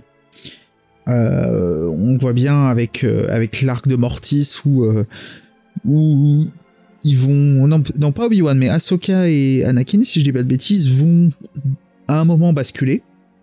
On aurait pu avoir d'ailleurs un changement complet d'univers euh, autour d'Anakin qui euh, voit son destin et qui se voit son ces visions là annulées euh, qui nous questionne en fait vraiment sur la position. Moi je me suis vraiment demandé après l'arc de Mortis si en fait le concept de l'élu c'est pas un concept caduque complètement inventé de monde sait où euh, par, euh, les Jedi, par le Conseil Jedi, pour se rassurer d'une certaine manière, qui en appelle à quelque chose de beaucoup plus profond en fait, et qui... Ces deux arcs qui vont vraiment, je trouve, euh, mettre à mal avec l'arc autour de, la condamnation d'Asoka et de, de. Enfin, sa vraie fausse condamnation et de sa future démission euh, qui vont vraiment mettre à mal euh, le concept même d'ordre Jedi. Mhm. Mais moi, tu vois, ce que je trouve intéressant dans, Mortis, c'est vraiment un de mes arcs préférés. Euh, c'est que quelque part aussi la représentation, pour rappeler aux auditeurs, ils arrivent sur une espèce de planète étrange après avoir reçu un, un, appel. Et donc on a Obi-Wan, Anakin, Ahsoka qui arrivent sur cette planète et qui rencontrent une espèce de famille euh, qui représente la force. Donc on a euh, le père, le fils et la fille. Alors le fils représente le côté obscur, la fille le côté lumineux, et le père c'est censé être l'équilibre.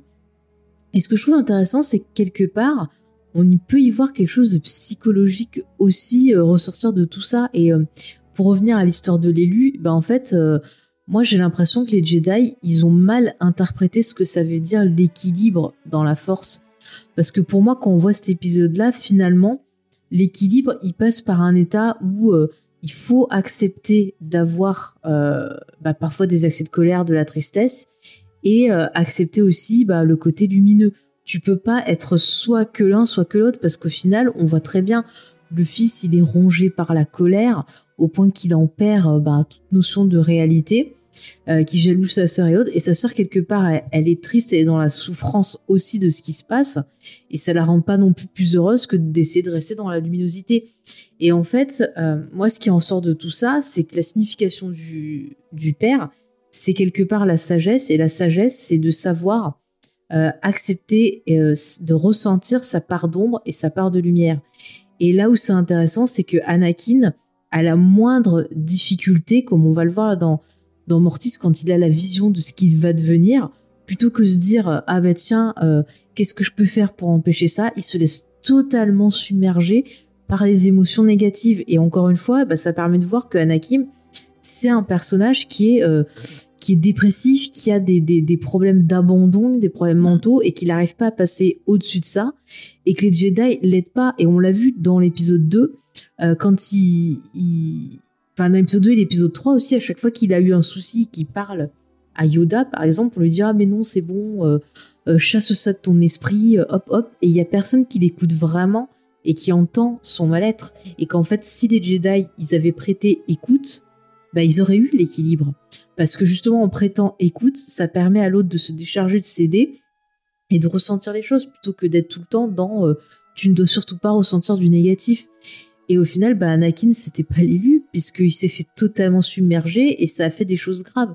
Et on voit qu'une personne qui est pas bien, si on la laisse totalement euh, tomber euh, sur le côté obscur, sur ses émotions obscures, bah, souvent ça finit mal. Elle, elle a tendance à s'auto-détruire et à faire du mal aux autres aussi. Et je trouve que Mortis, quelque part, bah, c'est une métaphore de, de, tout ça. Et c'est vrai que moi, euh, sur cet épisode, je me suis dit, bah voilà, je retrouve la force avec un côté à la fois philosophique sur la notion ben, du, mal, sur ce que ça apporte, mais aussi psychologique. Et je trouve ça hyper, euh, hyper intéressant. Et euh, le rapport avec euh, Ahsoka euh, dans l'épisode 5, c'est que je pense que pour moi, enfin la saison 5, c'est qu'elle prend conscience de ça, elle prend conscience des limites de cet ordre-là qui est tellement aveuglé par des préceptes qui sont pas tout à fait justes parce que c'est juste la face d'une pièce qui ne peuvent pas voir la vérité et elle c'est pas possible elle a vu tellement de choses euh, dans la guerre elle a expérimenté des émotions positives et négatives et elle sait que bah, si elle les repousse bah, c'est pas possible elle perdra tout sens de réalité et euh, c'est conduire quelque part aussi le, monde à la dévastation donc le fait qu'elle elle dise bah non euh, moi c'est pas moi c'est pas possible je peux pas rester là je peux pas rester aveugle et voir euh, les gens souffrir, euh, les laisser souffrir. Et donc elle s'en va. Et elle essaye de l'expliquer à Anakin. Mais encore une fois, on voit que lui, il reste aveugle et qu'il y a ce sentiment d'abandon qui remonte. Et donc, hop, ça raccroche les wagons avec l'épisode 3. Le fait de perdre euh, Padmé, eh ben, c'est le sentiment d'abandon de trop. Et ça y est, il se fait submerger. Il ne peut plus rien contrôler. Et je trouve ça euh, ben, hyper passionnant. Et euh, au cours de la série, on voit euh, ben, certains maîtres Jedi comme comment il s'appelle? Euh, Plo machin attends. Ah, je trouve plus les noms Plo Koon. je suis désolée je suis fatiguée. Plo Koon, Plo voilà pareil aussi qui a ouais Plo Koon. je trouve qu'il a des euh, des philosophies des enseignements intéressants et lui aussi il participe un peu à l'ouverture euh, d'esprit euh, d'Asoka. En fait Asoka tu vois la, la, la saison 5 pour moi il y a cette phrase de Dune qui revient c'est le dormeur doit se réveiller. Mm. et en fait Asoka c'est le dormeur qui s'est réveillé pour moi. Petit parallèle Bah écoute, Ah, je je trouve pas que si- c'est non, je trouve que c'est un parallèle intéressant. Après, pour remettre aussi en question euh, l'ordre Jedi, je repense aussi à la toute dernière saison quand il y a Ahsoka qui rencontre les deux sœurs. Là, j'ai j'ai plus le nom, et euh, mais qui elles en, en veulent notamment à l'ordre Jedi parce que leurs leurs parents auraient été tués euh, euh, comme dommages collatéraux euh, lors d'une d'une vue un peu des des Jedi et on voit effectivement que des fois il y a des gens qui dans ce conflit euh, se retrouvent éliminés entre guillemets comme dommages collatéraux et comme quoi euh, ben même les Jedi parfois euh, peuvent avoir des impacts néfastes sur le reste de la population. C'est vrai, on n'y avait pas pensé. Effectivement, Mhm. les Jedi sont censés protéger la vie, mais au final, bah oui, après vous allez me dire, ah, c'est la guerre, machin, mais quand même, on voit qu'effectivement, et c'est souvent les pauvres, d'ailleurs, qui sont dans les bas-fonds de, de Coruscant, qui en prennent plein la poire, quoi. C'est ça. On comprend qu'il y a la grogne qui, qui monte, et encore une fois, bah, ça justifie le fait que quand euh, Palpatine, il dit, ah bah regardez ce qu'ils m'ont fait, il y a beaucoup de gens qui aient cru Palpatine, et euh, on l'a vu dans Obi-Wan, des gens qui n'hésitent pas aussi à dénoncer les Jedi. Ça, c'était intéressant dans Obi-Wan, mais pas assez développé. C'est ça. Dommage, dommage, dommage. Et puis, il y a un autre point aussi euh, chez les Jedi qui était intéressant. Attends, faut que je... Je perds mes mots, c'est affreux. J'allais dire un truc avec... euh, Ah, ah oui, voilà, sur Yoda. Voilà, on parlait tout à l'heure de Yoda. Euh, L'arc sur euh, Yoda, j'en avais parlé à l'époque dans une émission de, Star Wars en direct où, j'avais participé sur les, les reviews des épisodes. Et c'est vrai que la première fois que je l'avais vu, je me disais, ouais, c'est un peu long, machin. Mais en fait, c'est hyper intéressant parce que là, on a Yoda qui fait ce que aucun autre membre du Conseil Jedi fait, c'est qu'il va se remettre en question dans l'épisode et euh, il va apprendre. Et euh, ça me rappelle cette phrase qu'il dit à lui, qui dit tu dois désapprendre tout ce que tu as appris. Et c'est ce qu'il fait dans cet épisode pour pouvoir atteindre le niveau où il pourra voir euh, bah, et lui aussi être capable de devenir un, fantôme de la force. Et donc ça passe par plein d'étapes et il va carrément se confronter au côté obscur en allant euh, sur bah, une planète où il y a un temple, un temple Sith qui ressemble un peu à ce qu'on voit dans l'épisode 9. Je sais pas si c'est le même, je crois pas. hein. Là où est planqué euh, Palpatine. Je crois pas. Je crois pas. Mais bon, voilà. En tout cas, ils se retrouvent là, ils se confrontent. Et on voit que lui, justement, le fait de, de- de faire cet effort-là, de remettre en question euh, tout ce qu'il pensait savoir, bah, ça va lui apporter plus de force et il va en sortir grandi. Et c'est vrai que ben, Yoda, quand on le, le voit dans la trilogie, c'est quand même un, un perso qui est euh, bah, assez équilibré, qui comprend, je trouve, euh, bah, qui comprend la force, qui quelque part, pour moi, se rapproche un peu du ressenti d'Ahsoka qu'elle va avoir par la suite sur la force. Et il y a pas d'autres Jedi qui vont le faire, quoi. Mais Windu, on voit très bien, il est complètement euh, dans son trip et on voit que ça va mal finir pour lui. Enfin, je sais pas, euh, tu vois, Antoine, si, si t'as ressenti ça aussi dans le cet arc sur Yoda. Oui, c'est ça. C'est en fait, c'est euh, Ah, ça y est, ça y est. c'est vraiment prophétique. Ah, J'ai distingué, j'ai eu quelques coupures. J'espère que je vais pas aller à l'encontre de ce que vous vous avez dit. Euh, cet arc sur Yoda, pour moi, euh, c'est vraiment en fait euh, prophétique de la de la suite des choses, de la c'est euh, c'est Yoda qui va subir la catharsis de de toute de toutes les erreurs du Conseil Jedi. Lui, le membre le plus sage, va se retrouver un peu ignorant dans cet arc. Et, euh, et c'est assez intéressant parce que c'est une posture qu'on n'a pas l'habitude de voir dans l'univers Star Wars. Euh, surtout Yoda, euh, que Yoda soit mis à mal. si je dis pas de bêtises, ça devait être vraiment être la première fois que Yoda a été mis à mal dans, dans une Mm. production officielle Star Wars. Quand je dis officielle, c'est j'écarte l'univers Ah, étendu dans dans ma remarque. 3, il se fait. Dans l'épisode 3, il se fait un peu latter la, la face par Sur Kashyyyk quand même, parce qu'il doit s'enfuir et Ah tout. oui. C'est- c'est plus léger que ce qu'il y a là. Mais... Oui, c'est ça. Là, là- là, disons que, que ça sort un peu plus la sulfateuse, on va dire. Qui va vraiment prendre tarif, qui va prendre tarif vis-à-vis de Palpatine, qui va prendre tarif vis-à-vis de Qui-Gon. Et, euh, et étonnamment, en fait, je trouve que ça aurait pu faire une belle fin. Euh, bon, alors la saison 7, euh, la saison 7 a fait une conclusion absolument sublime, donc euh, ça me dérange pas, mais qui est, qui est une belle conclusion, en fait, d'une certaine manière, de montrer que beaucoup d'efforts du Conseil Jedi ont été vains et de se dire pourquoi ça a été vain en fait. Parce que parce que la menace elle était sous leurs yeux depuis le début, mais que mais que par vanité finalement ils ont euh, ils ont fermé les yeux dessus malgré eux. euh, sur des enfin ça, ça montre littéralement que le conseil Jedi a fait fausse route et que et que les dés étaient pipés d'office mais pas grâce à Palpatine finalement à cause du conseil Jedi Oui, parce qu'en fait, Palpatine, si tu regardes bien, il fait de la manipulation, il utilise des choses qui sont déjà là et euh, il les fait ressortir en euh, voilà donnant des fausses infos, euh, en provoquant des situations qui font que ces choses-là vont ressortir. Je veux dire, il est pas bête. Si ça existait pas, bah ça serait pas arrivé. Enfin, je veux dire, s'il y avait pas un problème justement avec les Jedi, les gens n'auraient pas été en colère, Anakin ne serait pas tombé et ainsi de suite. Donc il y a des choses existantes et c'est pour ça que ce qui va arriver par la suite va fonctionner. Et euh, tiens, puisqu'on est sur le lien, on va quand même parler des sites. Les sites aussi, je trouve que c'est hyper intéressant. Euh, avec Dooku, par exemple, avec euh, son... Alors j'aime beaucoup le personnage de... bah, de, de, de son élève, donc qui est Assage Ventress. Ouais, aussi. super cool comme perso. Déjà, le, le design, voilà, mais elle est super cool. Et puis, t'as toute l'histoire avec les sorcières d'Atomir, avec Dark Maul. Ça aussi, c'est hyper intéressant. Euh, tiens, Antoine, qu'est-ce que tu en as pensé de ça au niveau des, des sites? Comment ils sont montrés par rapport aux, aux Jedi, par rapport à leurs problématiques à eux? Je trouve que, que justement le, le côté des sites, le développement des sites dans la série, elle met à mal euh, le concept de la règle des deux. Vraiment, on a pu vraiment le maître et l'apprenti. On voit que c'est Magouille et compagnie dans le dos mutuellement. On parle de Doku, d'Assage Ventress, on peut aussi parler de tous les arcs avec Grievous ou, euh, ou les Sœurs de la Nuit ou Savage Opress. Mais pour moi, le personnage qui résume le mieux ça, finalement, c'est un personnage qui va devenir absolument central euh, dans la dans la série, dans la suite des choses, c'est euh, Dark Maul. Dark Maul qui est un personnage j'ai longtemps euh, trouvé, alors j'aime pas trop ce terme, mais je vais l'employer là-dessus, un peu surcoté, dans le sens où c'est un personnage qui est certes très sympathique dans la menace fantôme, mais qui avait un culte que je ne comprenais pas forcément en fait.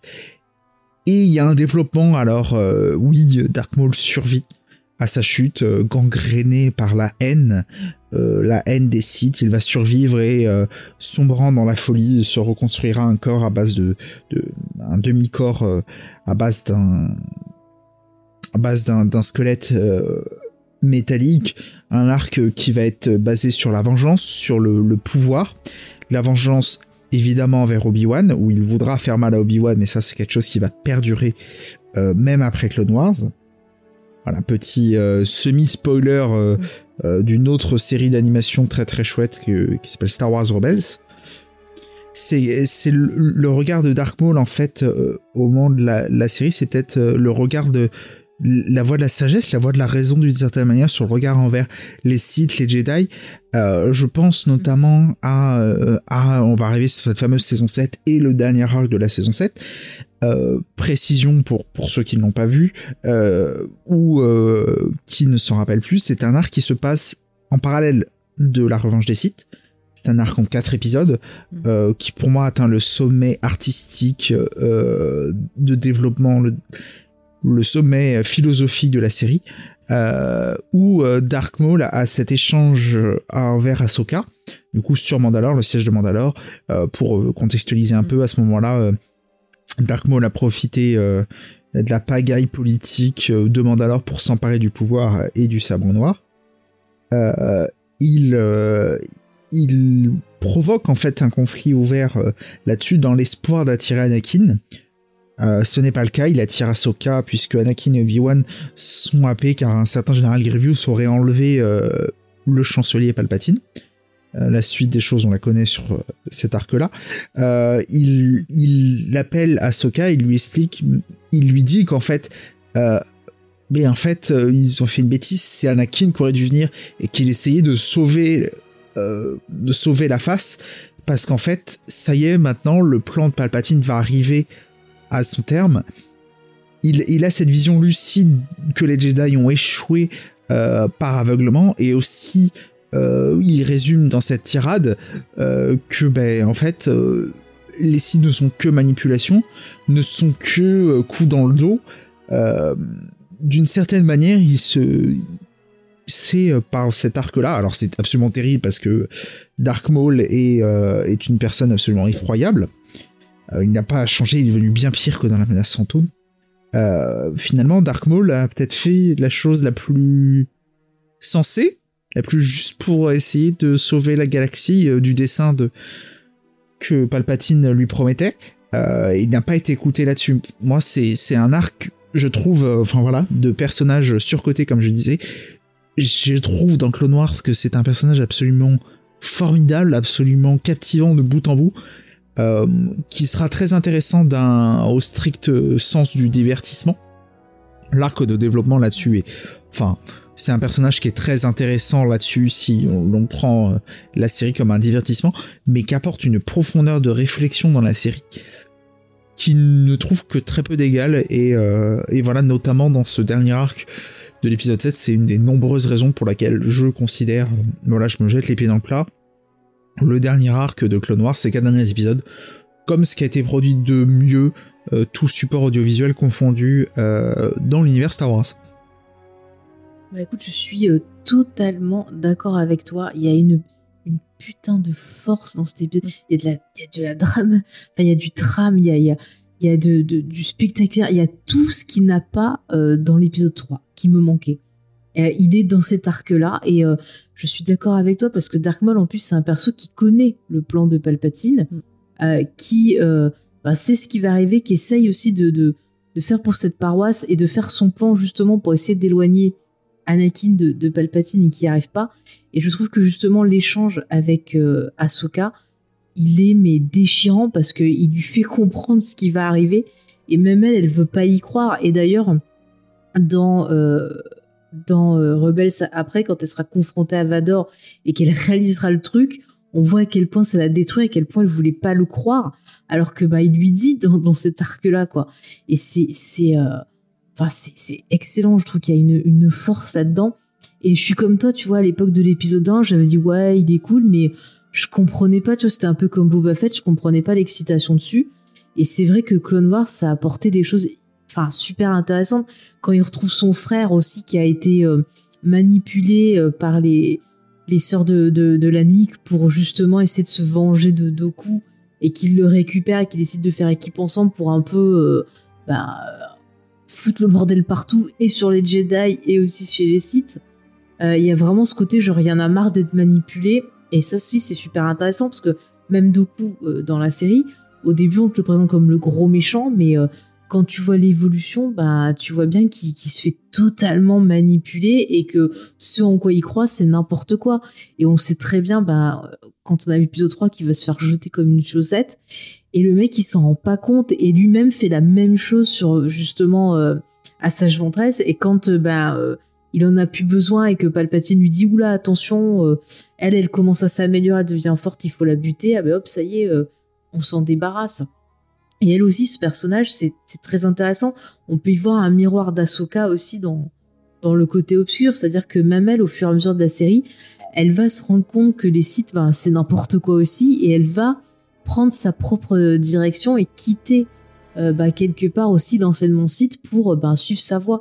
Et après, il y a un roman d'ailleurs qui est très très bien, qui est, qui est sorti, où c'est, euh, elle rencontre, elle fait équipe avec un Jedi justement qu'on voit dans Clone Wars, c'est Voz...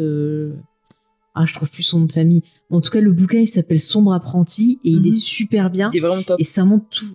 Hein Moi, je l'ai lu aussi, j'aime beaucoup. Il est top. Hein. Mm. Mm, mm. Bah, je le conseille à, nos auditeurs et auditrices. Euh, vraiment, on voit toute l'évolution du personnage. Et je trouve ça intéressant d'ailleurs, il y a des moments où elle va se retrouver, euh, bah, je crois, dans, dans, la dernière saison, et même un petit peu dans la saison 5 face à Ahsoka. Et elle lui dit non mais euh, bah, libère-toi quoi tu vois. Moi j'ai vu que mon côté c'était pourri et je pense c'est pareil du tien. Et il y a vraiment une espèce de, de, relation et de compréhension qui se fait entre les deux. Et en même temps voilà il y a le côté miroir dans leur parcours en fait euh, Léna, si tu veux rajouter quelque chose. Non, mais je suis, euh, je suis d'accord avec vous. C'est euh, euh, Clone Wars permet aussi de ne pas s'intéresser qu'aux Jedi et de développer un peu les sites. Et bon, j'ai pas grand chose à ajouter par rapport à tout ce que vous avez dit, à part que je suis d'accord sur sur le dernier arc de la dernière saison qui est vraiment magistral et qui apporte, comme tu l'as dit, Faye, tout ce qui manquait à l'épisode 3 et qui permet aussi une meilleure compréhension de tous ces enjeux et de tout ce qui se passe finalement en sous-texte en sous-texte pardon et qui est super intéressant euh, moi je, je, trouve que qu'il y a beaucoup de personnages euh, euh, qui méritent d'être un peu plus mis en avant et qui, qui le sont un peu plus dans Clone Wars. Euh, moi, j'aime beaucoup le conte Doku notamment, et je trouve qu'il y a plein de choses qui sont intéressantes. Je pense aussi notamment à l'arc, à la partie de l'arc de Yoda où il doit se rendre sur la planète des sites pour pour affronter euh, une de, ces épreuves que lui soumettent les prêtresses. Et là, on s'intéresse aussi un peu aux sites et à leur mythologie, et euh, ça permet d'explorer euh, tout un panel de connaissances et de montrer que même les sites ne sont pas absolus tout le temps. C'est ça. Tiens d'ailleurs, j'ai une question pour vous. Est-ce que vous, ne pensez pas que finalement les sites, ils sont comme les Jedi, c'est-à-dire aveuglés par leur ego et donc forcément ça ne peut que conduire à leur destruction. Qui-Gon avait raison. Antoine, vas-y. Qui-Gon avait raison. Mm. non, c'est. Personne n'a écouté? Oui, c'est ça en fait. Euh, euh, moi, on parle de Doku, je vais faire un, petit, euh, un petit pas de travers encore une fois, mais avec Tales of the Jedi, on voit. alors c'est assez court, mais la relation entre Qui-Gon et Doku moi je trouve ça enfin je, l'ai regardé avec un petit sourire en coin parce que ça rappelle quand même pas mal de choses sur sur Clone Wars et ça rappelle aussi et enfin aussi et surtout que que Qui-Gon a été justement dans cet univers là coincé entre euh, entre le certaines libertés d'esprit de Doku et euh, et les règles Jedi et qui ben en fait est clairement celui qui a le mieux compris euh, qui a le mieux compris que tant qu'on tant qu'on verrait ça comme un yin et un yang, ben, on n'avancerait pas. que les deux côtés sont tout aussi absolus et dans l'erreur en fait. Et, euh, et l'arc finalement à la fin de la saison, la saison 6, c'est euh, c'est un appel à ça.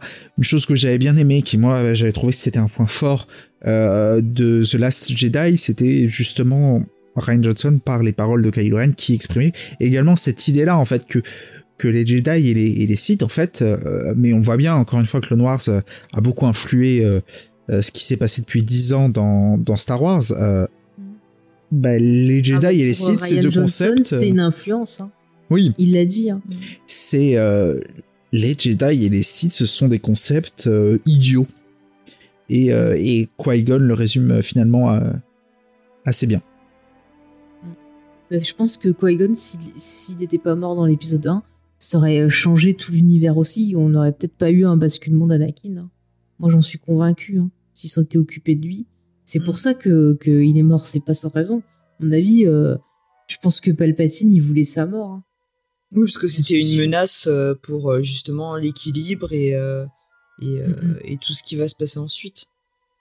Ouais, ouais, non, mais exactement. Enfin, moi, je suis, je, je suis persuadée, il y en a qui disent, oh, mais non, mais non, mais, mais Palpatine, ça se sent, quoi. C'est magouilleur de première. Et le gars, il fait une partie d'échecs euh, avec l'univers en entier. hein. C'est c'est vraiment mon ressenti. Ça se sent encore plus avec, euh, Avec avec cette série animée. hein. Ouais, ouais. Ah, j'en suis persuadée. Euh, Est-ce que vous voulez qu'on aborde les, les clones? Parce que alors là, les clones, si vous êtes fan de philosophie, les amis, euh, il y a de quoi faire avec eux parce que déjà, ils posent la question de l'identité. Mm. Euh, Est-ce que c'est la génétique qui fait qui on est ou euh, bah, c'est autre chose Est-ce que voilà, d'où vient la personnalité? On peut en parler avec ces clones. Il y a aussi la notion du libre arbitre. Qu'est-ce que le libre arbitre? Parce que les pauvres avec leur leur fameux Horde 66 euh, implanté, et puis ils ont aussi une date de péremption. Ça aussi, ça peut faire penser à Blade Runner, avec euh, justement les androïdes qui ont des dates euh, de péremption. Enfin, c'est hyper passionnant les clones, quoi. Franchement, les pauvres, j'aimerais pas être à, leur place. Hein. Euh, Léna, tiens, vas-y, parle-nous des clones. Eh bien, moi, je trouve, alors, il y a pas mal de, les clones sont beaucoup mis en avant dans The Clone Wars. Euh, on découvre beaucoup de choses à propos d'eux, mais moi, l'arc euh, concernant les clones qui m'a le plus marqué, c'est un arc sur la planète euh, Umbara, où les clones se retrouvent sous le commandement d'un Jedi qui s'appelle Krell et qui et qui lui n'a vraiment aucun respect pour les clones et qui les prend de haut et qui les pousse toujours à risquer leur vie et euh, à se à- il les considère comme vraiment de, de la chair à canon. Il les fait euh, aller euh, dans les plans les plus risqués. Et euh, donc euh, là on va hum, c'est très intéressant au niveau des clones parce qu'on va avoir différentes personnalités. On va avoir le personnage donc euh, en français de 5 qui se rebelle contre cette autorité qui lui veut protéger les hommes poursuivre la mission. Et par rapport à ça on voit Rex qui est tout le temps dans le questionnement il est pris entre entre son devoir et le fait de devoir absolument obéir aux ordres donnés euh, par euh, par ce Jedi, mais aussi de l'autre côté bah, sa volonté de vouloir protéger à tout prix ces hommes et on sent qu'il est toujours un peu euh, divisé entre entre ces deux choix et ça pose notamment cette cette notion un peu de libre arbitre. Euh, est-ce que les les clones doivent absolument suivre euh, tous les commandements des Jedi même lorsqu'ils sont en tort et on voit que justement les clones ont des avis euh, parfois euh, différents à ce sujet et qu'ils ne pensent pas tous de, de la même manière et voilà moi ça m'a ça a posé des enjeux vis-à-vis des clones qui sont pour moi euh, vraiment euh, très intéressants euh, euh, dans la série Ouais, bah, on voit qu'ils ont une conscience, en fait. Mhm. C'est pas juste ben, des armes, c'est des personnes. Même s'ils se ressemblent, c'est des personnes. Et euh, justement, bah, c'est hyper. euh, et en plus, ils sont hyper attachants. Euh, et, dans le, dernier arc, quand justement ils, sont sous l'ordre 66, bah, il y a des moments, c'est hyper déchirant. Surtout quand tu vois qu'il y a Rex, lui, qui a réussi à, s'en sortir. ben, je trouve ça. je trouve ça fou. Enfin, après, c'est vrai que sur ces histoires de d'ordre 66, il y a eu plusieurs variations parce que hum, je crois qu'il y avait une histoire que c'était un ordre implanté. Après, c'est devenu l'histoire de la puce. Donc après, dans la série, ils ont gardé l'histoire de, de la puce. Mhm. Et c'est intéressant de voir justement le choix que certains vont faire. Il y en a qui vont avoir suffisamment de volonté pour résister et enlever la puce. Euh, D'autres qui vont se faire complètement euh, euh, bouffer par elle. Et puis il y a aussi le cas de, de la Bad Batch, qui eux ont l'air en fait euh, insensibles du fait qu'ils n'ont pas, euh, qu'ils ont une variante dans le code génétique en fait. C'est ça, il me semble. ils sont Antoine. défectueux ouais. Vas-y Antoine, je te laisse. Oui, c'est ça. C'est ça. Il y a, ce sont des, des mutations euh, génétiques euh, qui les rendent défectueux dans le sens où ils ne sont pas le, le, le modèle stéréotypé du, du clone. Euh, ce qui est intéressant à se poser parce que ça c'est une définition euh, un peu extrémiste des caminoïens et la série euh, s'attache à, à, en démontrer le contraire ce qui est assez étonnant de se dire quand même que les clones euh, ont plus d'humanité que les humains dans les dans les costumes de Stormtrooper au cours de la trilogie originale. Ou de ou de la ou de, la post-logie d'ailleurs. Il euh, y, a il y a cette mutation génétique qui en font des des moins que rien. C'est d'une certaine manière un, un, joli pan euh, sociétal autour de de la vision qu'on peut avoir du handicap et des choses comme ça, une vision qui euh, euh, travaillant moi dans le milieu euh, de la santé euh, pourrait très nettement être améliorée, pour rester poli. c'est une question là-dessus et qui et qui rappelle aussi d'une certaine manière l'arc de la Bad Batch. Ça fait dire que dans ce conflit-là, euh, c'est la valeur des actes qui compte.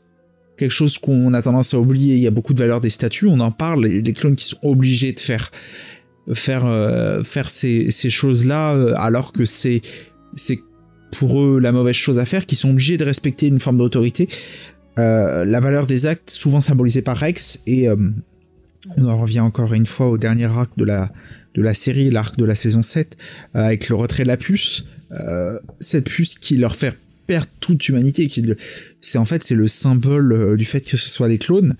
Ce sont des clones par cette puce-là, euh, car on, les traite comme des robots, alors qu'on qu'on a des, organismes, ça reste des organismes, qui en fait, plus ils avancent, en fait, plus ils sont sortis de de Camino et euh, plus ils vont acquérir ces, ces spécificités et c'est ce qu'a très bien fait Dee Baker euh, comme tu l'as dit en préambule Faye de leur donner en fait une personnalité à chacun. Et on le, on le voit on parle de Rex et du retrait de la puce. Je pense à cet arc on citait la référence à Kurosawa cet arc où on doit défendre des, des paysans avec ce clone qui ce clone déserteur euh, qui en fait plus d'humanité que beaucoup de gens qui participent au conflit et c'est assez intéressant en fait cette cette volonté d'humaniser les d'humaniser les clones dans cette série parce que ça ouvre à des à des réflexions euh, jamais entreprises pour l'instant euh, dans l'univers euh, de Star Wars.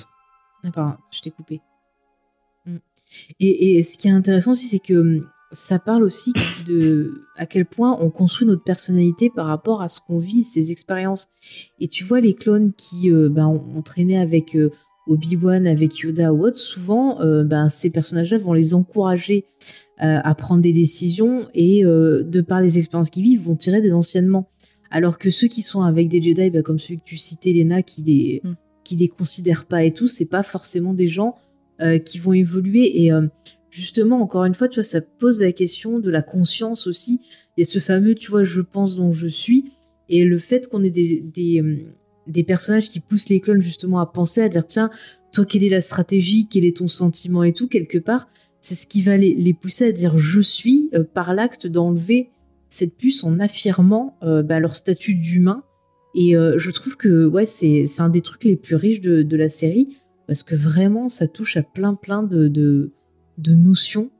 Et, et, franchement, les clones, c'est une super bonne idée. Et quelque part, ils sont plus humains parce que justement, ils ont dû tout au long de la série prouver qu'ils avaient euh, qu'ils étaient une personne.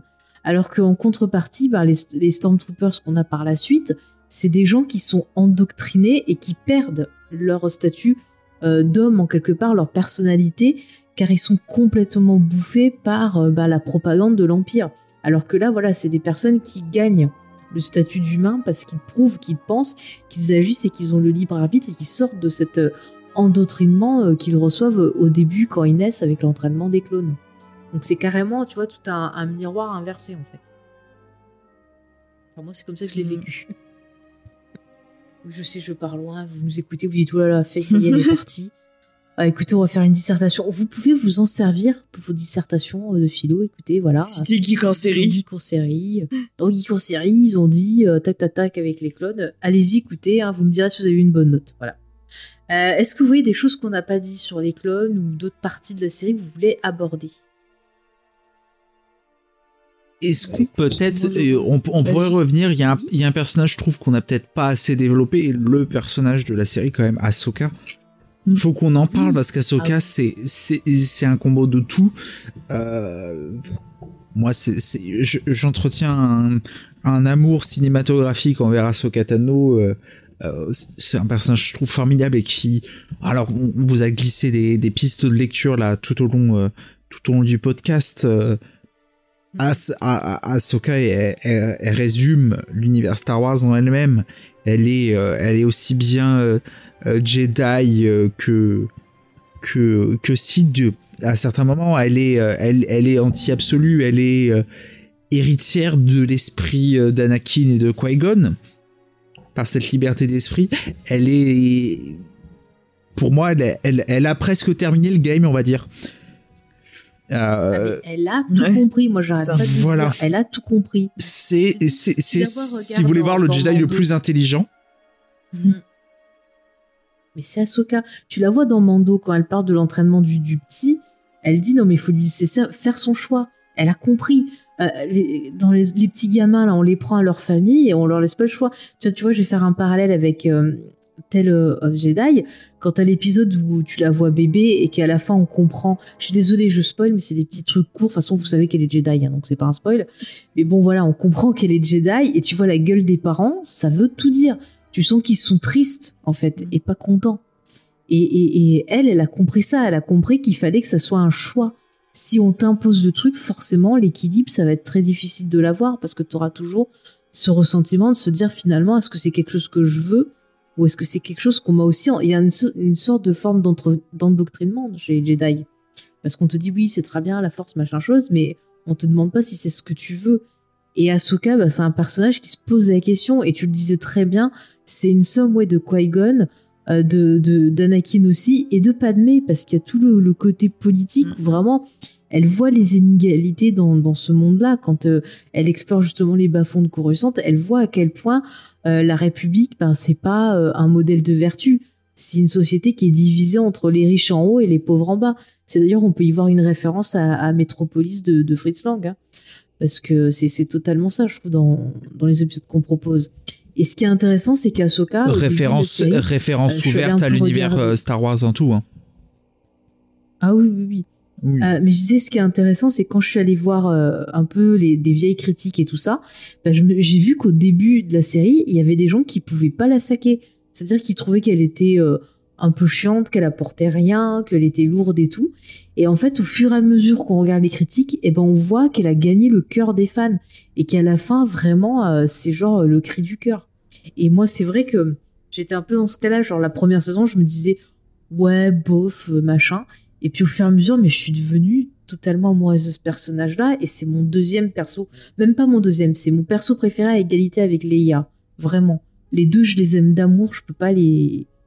Ah, je peux pas les différencier. Je les aime d'amour, quoi. Vraiment, elle est sensible, elle est forte, elle est. Ah, mais quel super personnage, franchement. Voilà. C'est vraiment, elle me fait penser à, un peu à, à Buffy, quoi. Le côté, euh, je, je, suis une tueuse, le côté euh, des sentiments, enfin, je sais mmh. pas, le, le, la façon dont elle est développée, le côté fort aussi euh, du pouvoir féminin. Euh, vraiment, elle est, elle est géniale. Enfin, je, je l'aime d'amour. Je vous laisse en parler. Léna, tiens, si tu veux en parler. Bah écoute, euh, moi c'est un personnage euh, que j'aime euh, aussi beaucoup et qui pour le coup, enfin pour moi, au regard de tout Clone Wars, c'est vraiment le personnage qui connaît la plus grosse évolution dans la série.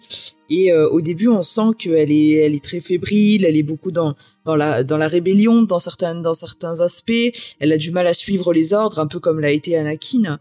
Et euh, on voit que petit à petit, euh, par rapport à tous les événements qu'elle va vivre, tout ce qu'elle découvre, elle gagne en maturité. Elle apprend des enseignements euh, des différentes Jedi avec lesquels elle va être amenée à travailler. Elle va apprendre auprès de Plo Koon. Elle apprend beaucoup de choses et, et petit à petit, elle elle, elle récupère un, une sorte de libre arbitre et de recul vis-à-vis euh, de, de, tout ce qui se passe vis-à-vis -vis de la guerre des clones.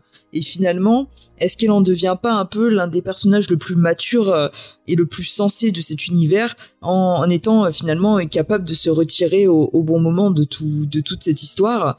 Et euh, même si elle va en sortir blessée euh, quand même, au final, elle, elle, prend sûrement la bonne décision et euh, on voit que elle, elle a senti venir tout ce qui allait se passer et puis même le côté néfaste que peut avoir le, le, Conseil Jedi par certains aspects. Voilà, pour moi, c'est vraiment un personnage qui est super intéressant. C'est un personnage féminin qui est fort et qui transmet de belles valeurs et qui sait se remettre en question, se poser les bonnes questions et qui euh, grandit euh, tout au long de la série. Euh, et c'est pour ça que pour moi, c'est un personnage majeur de l'univers de Star Wars. Ah ouais, non, mais je suis d'accord. Pour moi, tu vois, si je devais dire un élu, pour moi, ce sera Ahsoka. Parce qu'elle a l'équilibre. Elle a, elle a ce qu'il faut. Et c'est un peu ce qu'ils ont essayé de faire, je trouve, avec le, le personnage de Rey. Un personnage qui, au final, tu vois, quand tu arrives à l'épisode 9, et eh ben, elle embrasse le côté, euh, oui, elle a une vie euh, compliquée, euh, enfin, elle a eu des idées sombres, l'abandon et tout, mais finalement, elle le ressent et elle le vit tout autant qu'elle va vivre les bonnes choses aussi. Mm. Et le fait que ben, elle ait un sabre doré, ben, je trouve ça cool. Et si tu regardes le sabre d'Asoka, c'est un sabre blanc. Enfin, c'est deux sabres mm. blancs. Surtout là, on le revoit aussi dans Mando. Et finalement, le blanc, est-ce que c'est pas la réunion de toutes les couleurs? Et donc, encore une fois, retrouver l'idée d'équilibre dans la couleur de, ces sabres. Moi, c'est un peu comme ça que je le, que je le ressens. Et j'ai envie aussi de parler de sa doubleuse Ashley Exten, qui fait un boulot fantastique euh, en, en Elle mhm. fait passer tout un tas d'émotions. Et je suis désolée avec les gens qui aiment Rosario Dawson, mais pour moi, c'est pas Ahsoka. C'est, Ils auraient dû la doubler avec la voix de, de l'actrice parce que elle ne joue pas pareil. Moi, j'ai jamais pensé que c'est elle qui devrait avoir le rôle. Petite parenthèse. Pour moi, il y a qu'une Ahsoka et c'est vraiment cette voix-là. Enfin, son jeu d'actrice, il, fait tellement euh, au personnage. Je euh, je sais pas ce que tu en penses, Antoine, si tu es d'accord. Ah non, mais après, on savait très bien qu'ils allaient pas, qu'ils allaient choisir une tête d'affiche entre guillemets. Euh. C'était évident presque que Disney n'allait pas choisir euh, Ashley Eckstein euh, en, guise de d'actrice physique pour Ahsoka Tano, qu'ils allaient choisir une, tête d'affiche. maintenant, on note qu'elle a continué à faire des voix à côté et j'apprécie quand même qu'elle fait partie des caméos vocaux de la scène entre Rey et Palpatine à la fin de l'ascension de Skywalker. Et ça, je trouve ça très bien qu'il s'est demandé à, à Schleckstein de venir. Euh, je peux comprendre, euh, et je trouve pas que Rosario Dawson euh, euh s'en sort euh, mal. Alors même si euh, moi je vais, je un aparté, je vais dire un gros mot, mais moi je regarde Star Wars en, VF. Je suis moins accaparé par les voix puisque ben, j'ai toujours Emmanuel Garijo pardon, Emmanuel Garijo qui a fait les voix d'Anakin saison 1, 4 et 7. Bruno Choel également euh, des saisons 1 4 et 7, sachant que euh, euh, le cast français, pour ceux qui ne le savent pas, a changé euh, pour quasiment tous les personnages aux saisons 5 et 6, ce qui est très très perturbant. Si vous décidez de, de regarder la série en VF, je vous préviens, ça va être un peu particulier au début de la saison 5. Après, la VF est pas, euh, est pas mal non plus. Après, c'est vrai que quand ils changent les voix, je suis moins fan. Peut-être parce qu'on est habitué. Mais euh, oui, je trouve que quand même, la VF, elle est plutôt de bonne facture. Et même la voix d'Asoka se déroule très très bien. Voilà. Après, euh, j'ai rien contre Rosario Dawson. Hein, je l'aime bien dans d'autres films. Mais c'est vrai que pour moi, même si elle fait de son mieux, c'est pas Ahsoka. Il manque un truc mais ça, ça, on va dire que c'est notre attachement émotionnel qui nous fait dire ça. Oui, sûrement. non, voilà, et puis, euh, moi, pour le coup, je trouve que Rosario Dawson s'en sort pas mal. Alors après, euh, on va pas se mentir, pour l'instant, euh, ce sont des parcelles d'Asoka en live action nous avons eu et que le personnage d'Asoka se développe surtout dans les séries d'animation. Clone Wars, évidemment, dont elle est le personnage principal, mais attention spoiler, je ne donnerai pas le nom, mais euh, elle est aussi un personnage qui va beaucoup monter dans une autre série Star Wars. Et non, je parle pas de Mandalorian. Euh, et on peut rappeler évidemment qu'il y aura prochainement, début 2023, je ne sais pas s'ils ont déjà donné une date de sortie euh, à l'heure où on enregistre cette cette, cette émission, il y aura une série live action consacrée au personnage d'Asoka, euh, avec Rosario Dawson dans le rôle, qui doit sortir début 2023. Bonne raison pour vous de rattraper euh, The Clone Wars si vous voulez vous tenir un jour. Voilà. Et puis je j'en profite autour d'Asoka, il y a aussi un roman qui est sorti qui était en fait un ça aurait dû faire partie de la fameuse saison 6. Et donc il y a un roman sur elle qui se passe avant euh, ben, les événements du dernier arc de la saison 7. Mm, mm. Et je vous le conseille, il est, euh, il est très très bien aussi. Je, je vous mettrai le, les références en, en description. Il est sorti en français, donc euh, vous inquiétez pas, vous pourrez le lire tranquillement. Je crois que c'est chez Pocket, hein, si Mm, je ne me trompe pas C'est ça. et il s'appelle Ahsoka. Voilà, déjà. Mais il est très très bien. Vraiment, je, je vous le conseille fortement. Euh, je pense qu'on a fait le tour, non? Mm. Vous voyez encore un petit truc euh, que vous voulez rajouter? Non, je Non, moi, pense ça qu'on me a fait semble le tour bien. un peu des arcs les plus importants et des thèmes euh, de, de, de la série. Ouais. Bah écoutez, euh, je pense qu'on va un peu pouvoir faire une petite conclusion. Euh, si on devait retenir quelque chose de, de cette série, euh, qu'est-ce que ce serait encore une fois pour pousser peut-être les auditeurs qui, qui étaient curieux, qui ont écouté cette partie-là, ou ceux qui ont sauté pour arriver à la conclusion? Euh, Qu'est-ce que vous avez envie de dire voilà, pour terminer cette émission? Je vais demander d'abord à Antoine et puis après Léna. pour un personnage, pour Ahsoka, mais surtout euh, lancez-vous dans cette série qui, euh, de prime abord, peut vous sembler déconnectée pour les enfants. Vous allez faire un voyage assez incroyable dans, l'univers Star Wars. Euh, de, quelques séances, vous allez avoir envie de plonger et, euh, comme je l'ai dit un peu plus tôt, euh, c'est une série en arc et vous allez avoir la chance mais pour ça, il faut voir les 133 épisodes et le film avant. Vous avez la chance, par les quatre derniers épisodes, de voir ce que, ce qui, à mes simples petits yeux, et ce que Star Wars a produit de plus génial, de plus magnifique, de plus grandiloquent à sa manière euh, dans l'univers euh, Star Wars. C'est ce qu'il y a de plus magique, ce dernier arc. Euh, si vous avez sauté la partie spoiler, je n'en dirai pas plus. Si vous l'avez écouté, je l'ai justifié euh, avant. Euh, rien que pour ces quatre épisodes, euh, ça, ça justifie le visionnage complet. Ça justifie aussi pour de nombreux arcs. J'aimerais en saluer quand même deux que j'aime beaucoup. que J'ai cité euh, euh, quand même l'arc de Mortis et, et l'arc de Yoda à la fin de, de la saison 6 et un petit Allez, pour, euh, pour vraiment finir un, un Final Four, l'arc, euh, le dernier arc de la saison 5 autour d'Asoka. Mm, mm. Ah oui, c'est les arcs, je pense, qui sont incontournables. Mm. Euh, si vous devez en voir enfin, que quelques-uns, voyez cela. Euh, c'est vraiment des trucs qui sont limite, ouais, comme tu disais, fondateurs et qui apportent vraiment un nouveau regard, je trouve, sur l'univers. Euh, Léna, tiens, si tu veux enchaîner.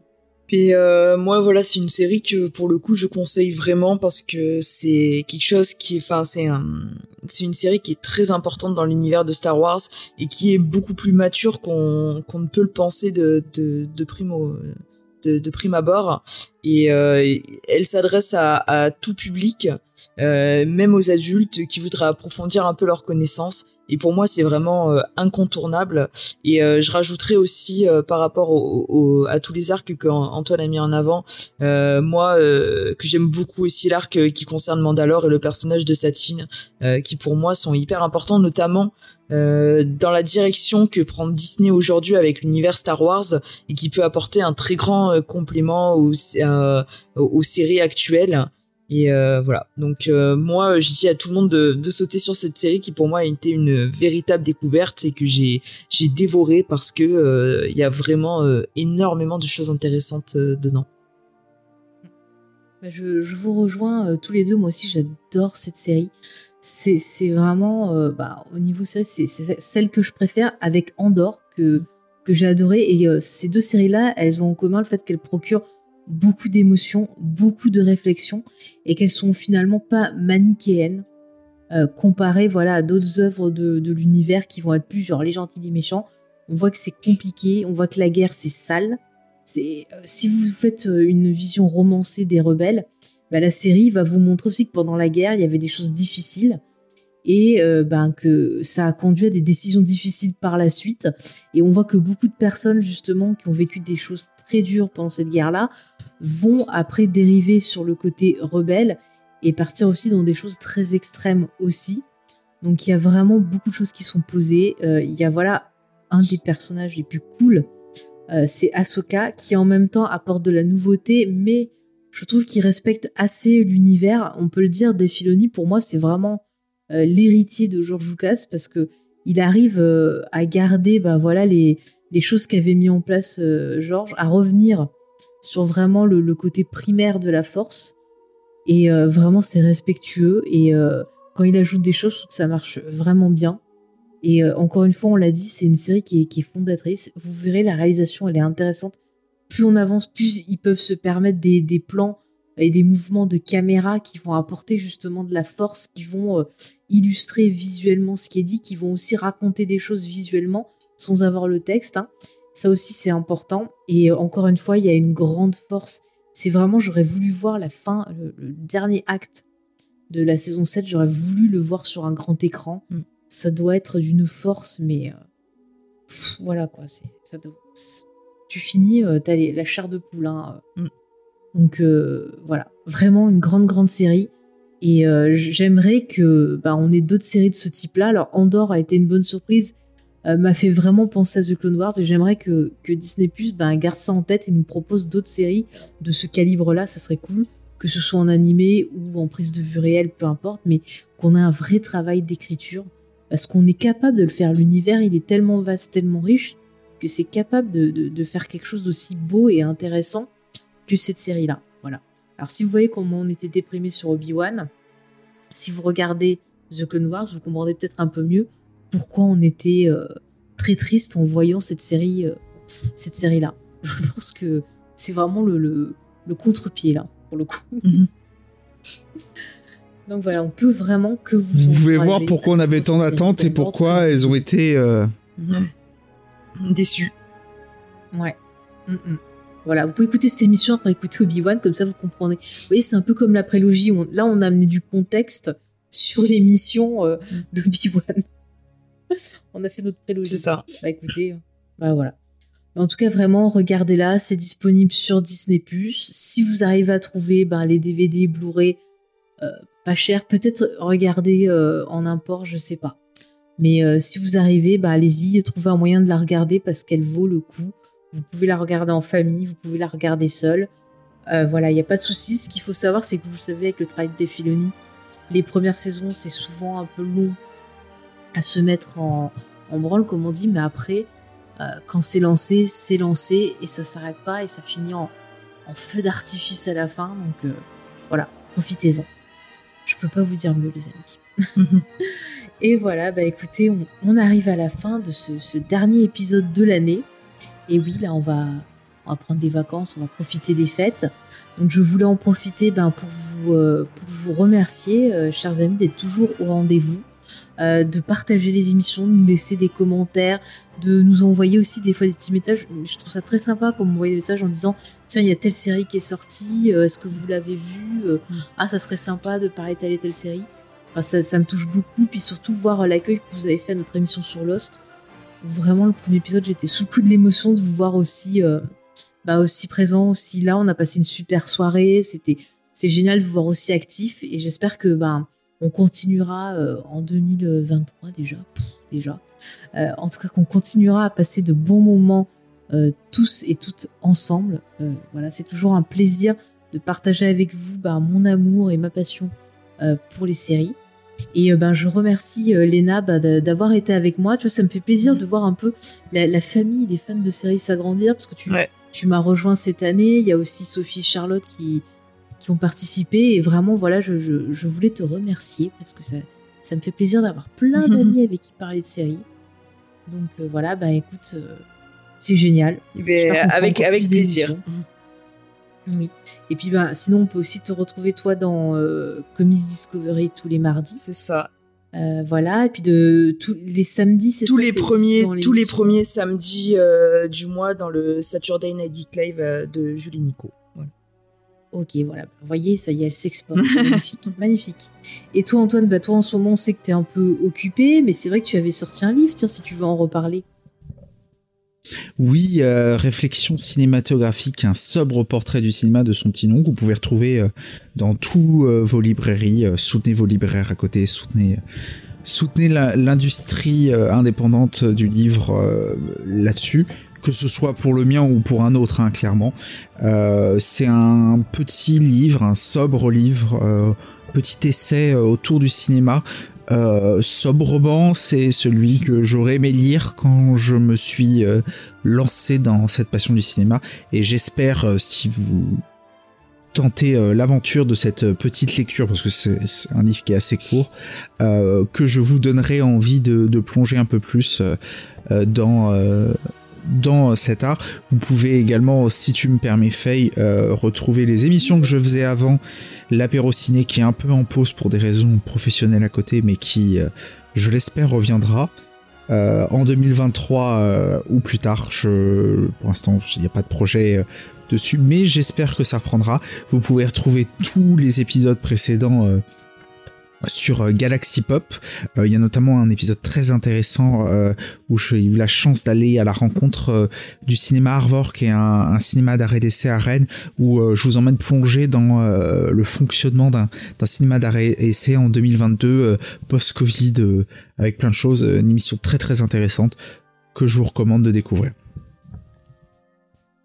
Bah, je mettrai bien sûr les liens en description de l'épisode et j'espère vraiment que tu reviendras parce que c'est c'est un, plaisir d'écouter ben, tes émissions sur le cinéma et puis que tu reviendras aussi nous faire un coucou dans Geek en série parce que c'est toujours un plaisir de te recevoir. Je le dis encore une fois.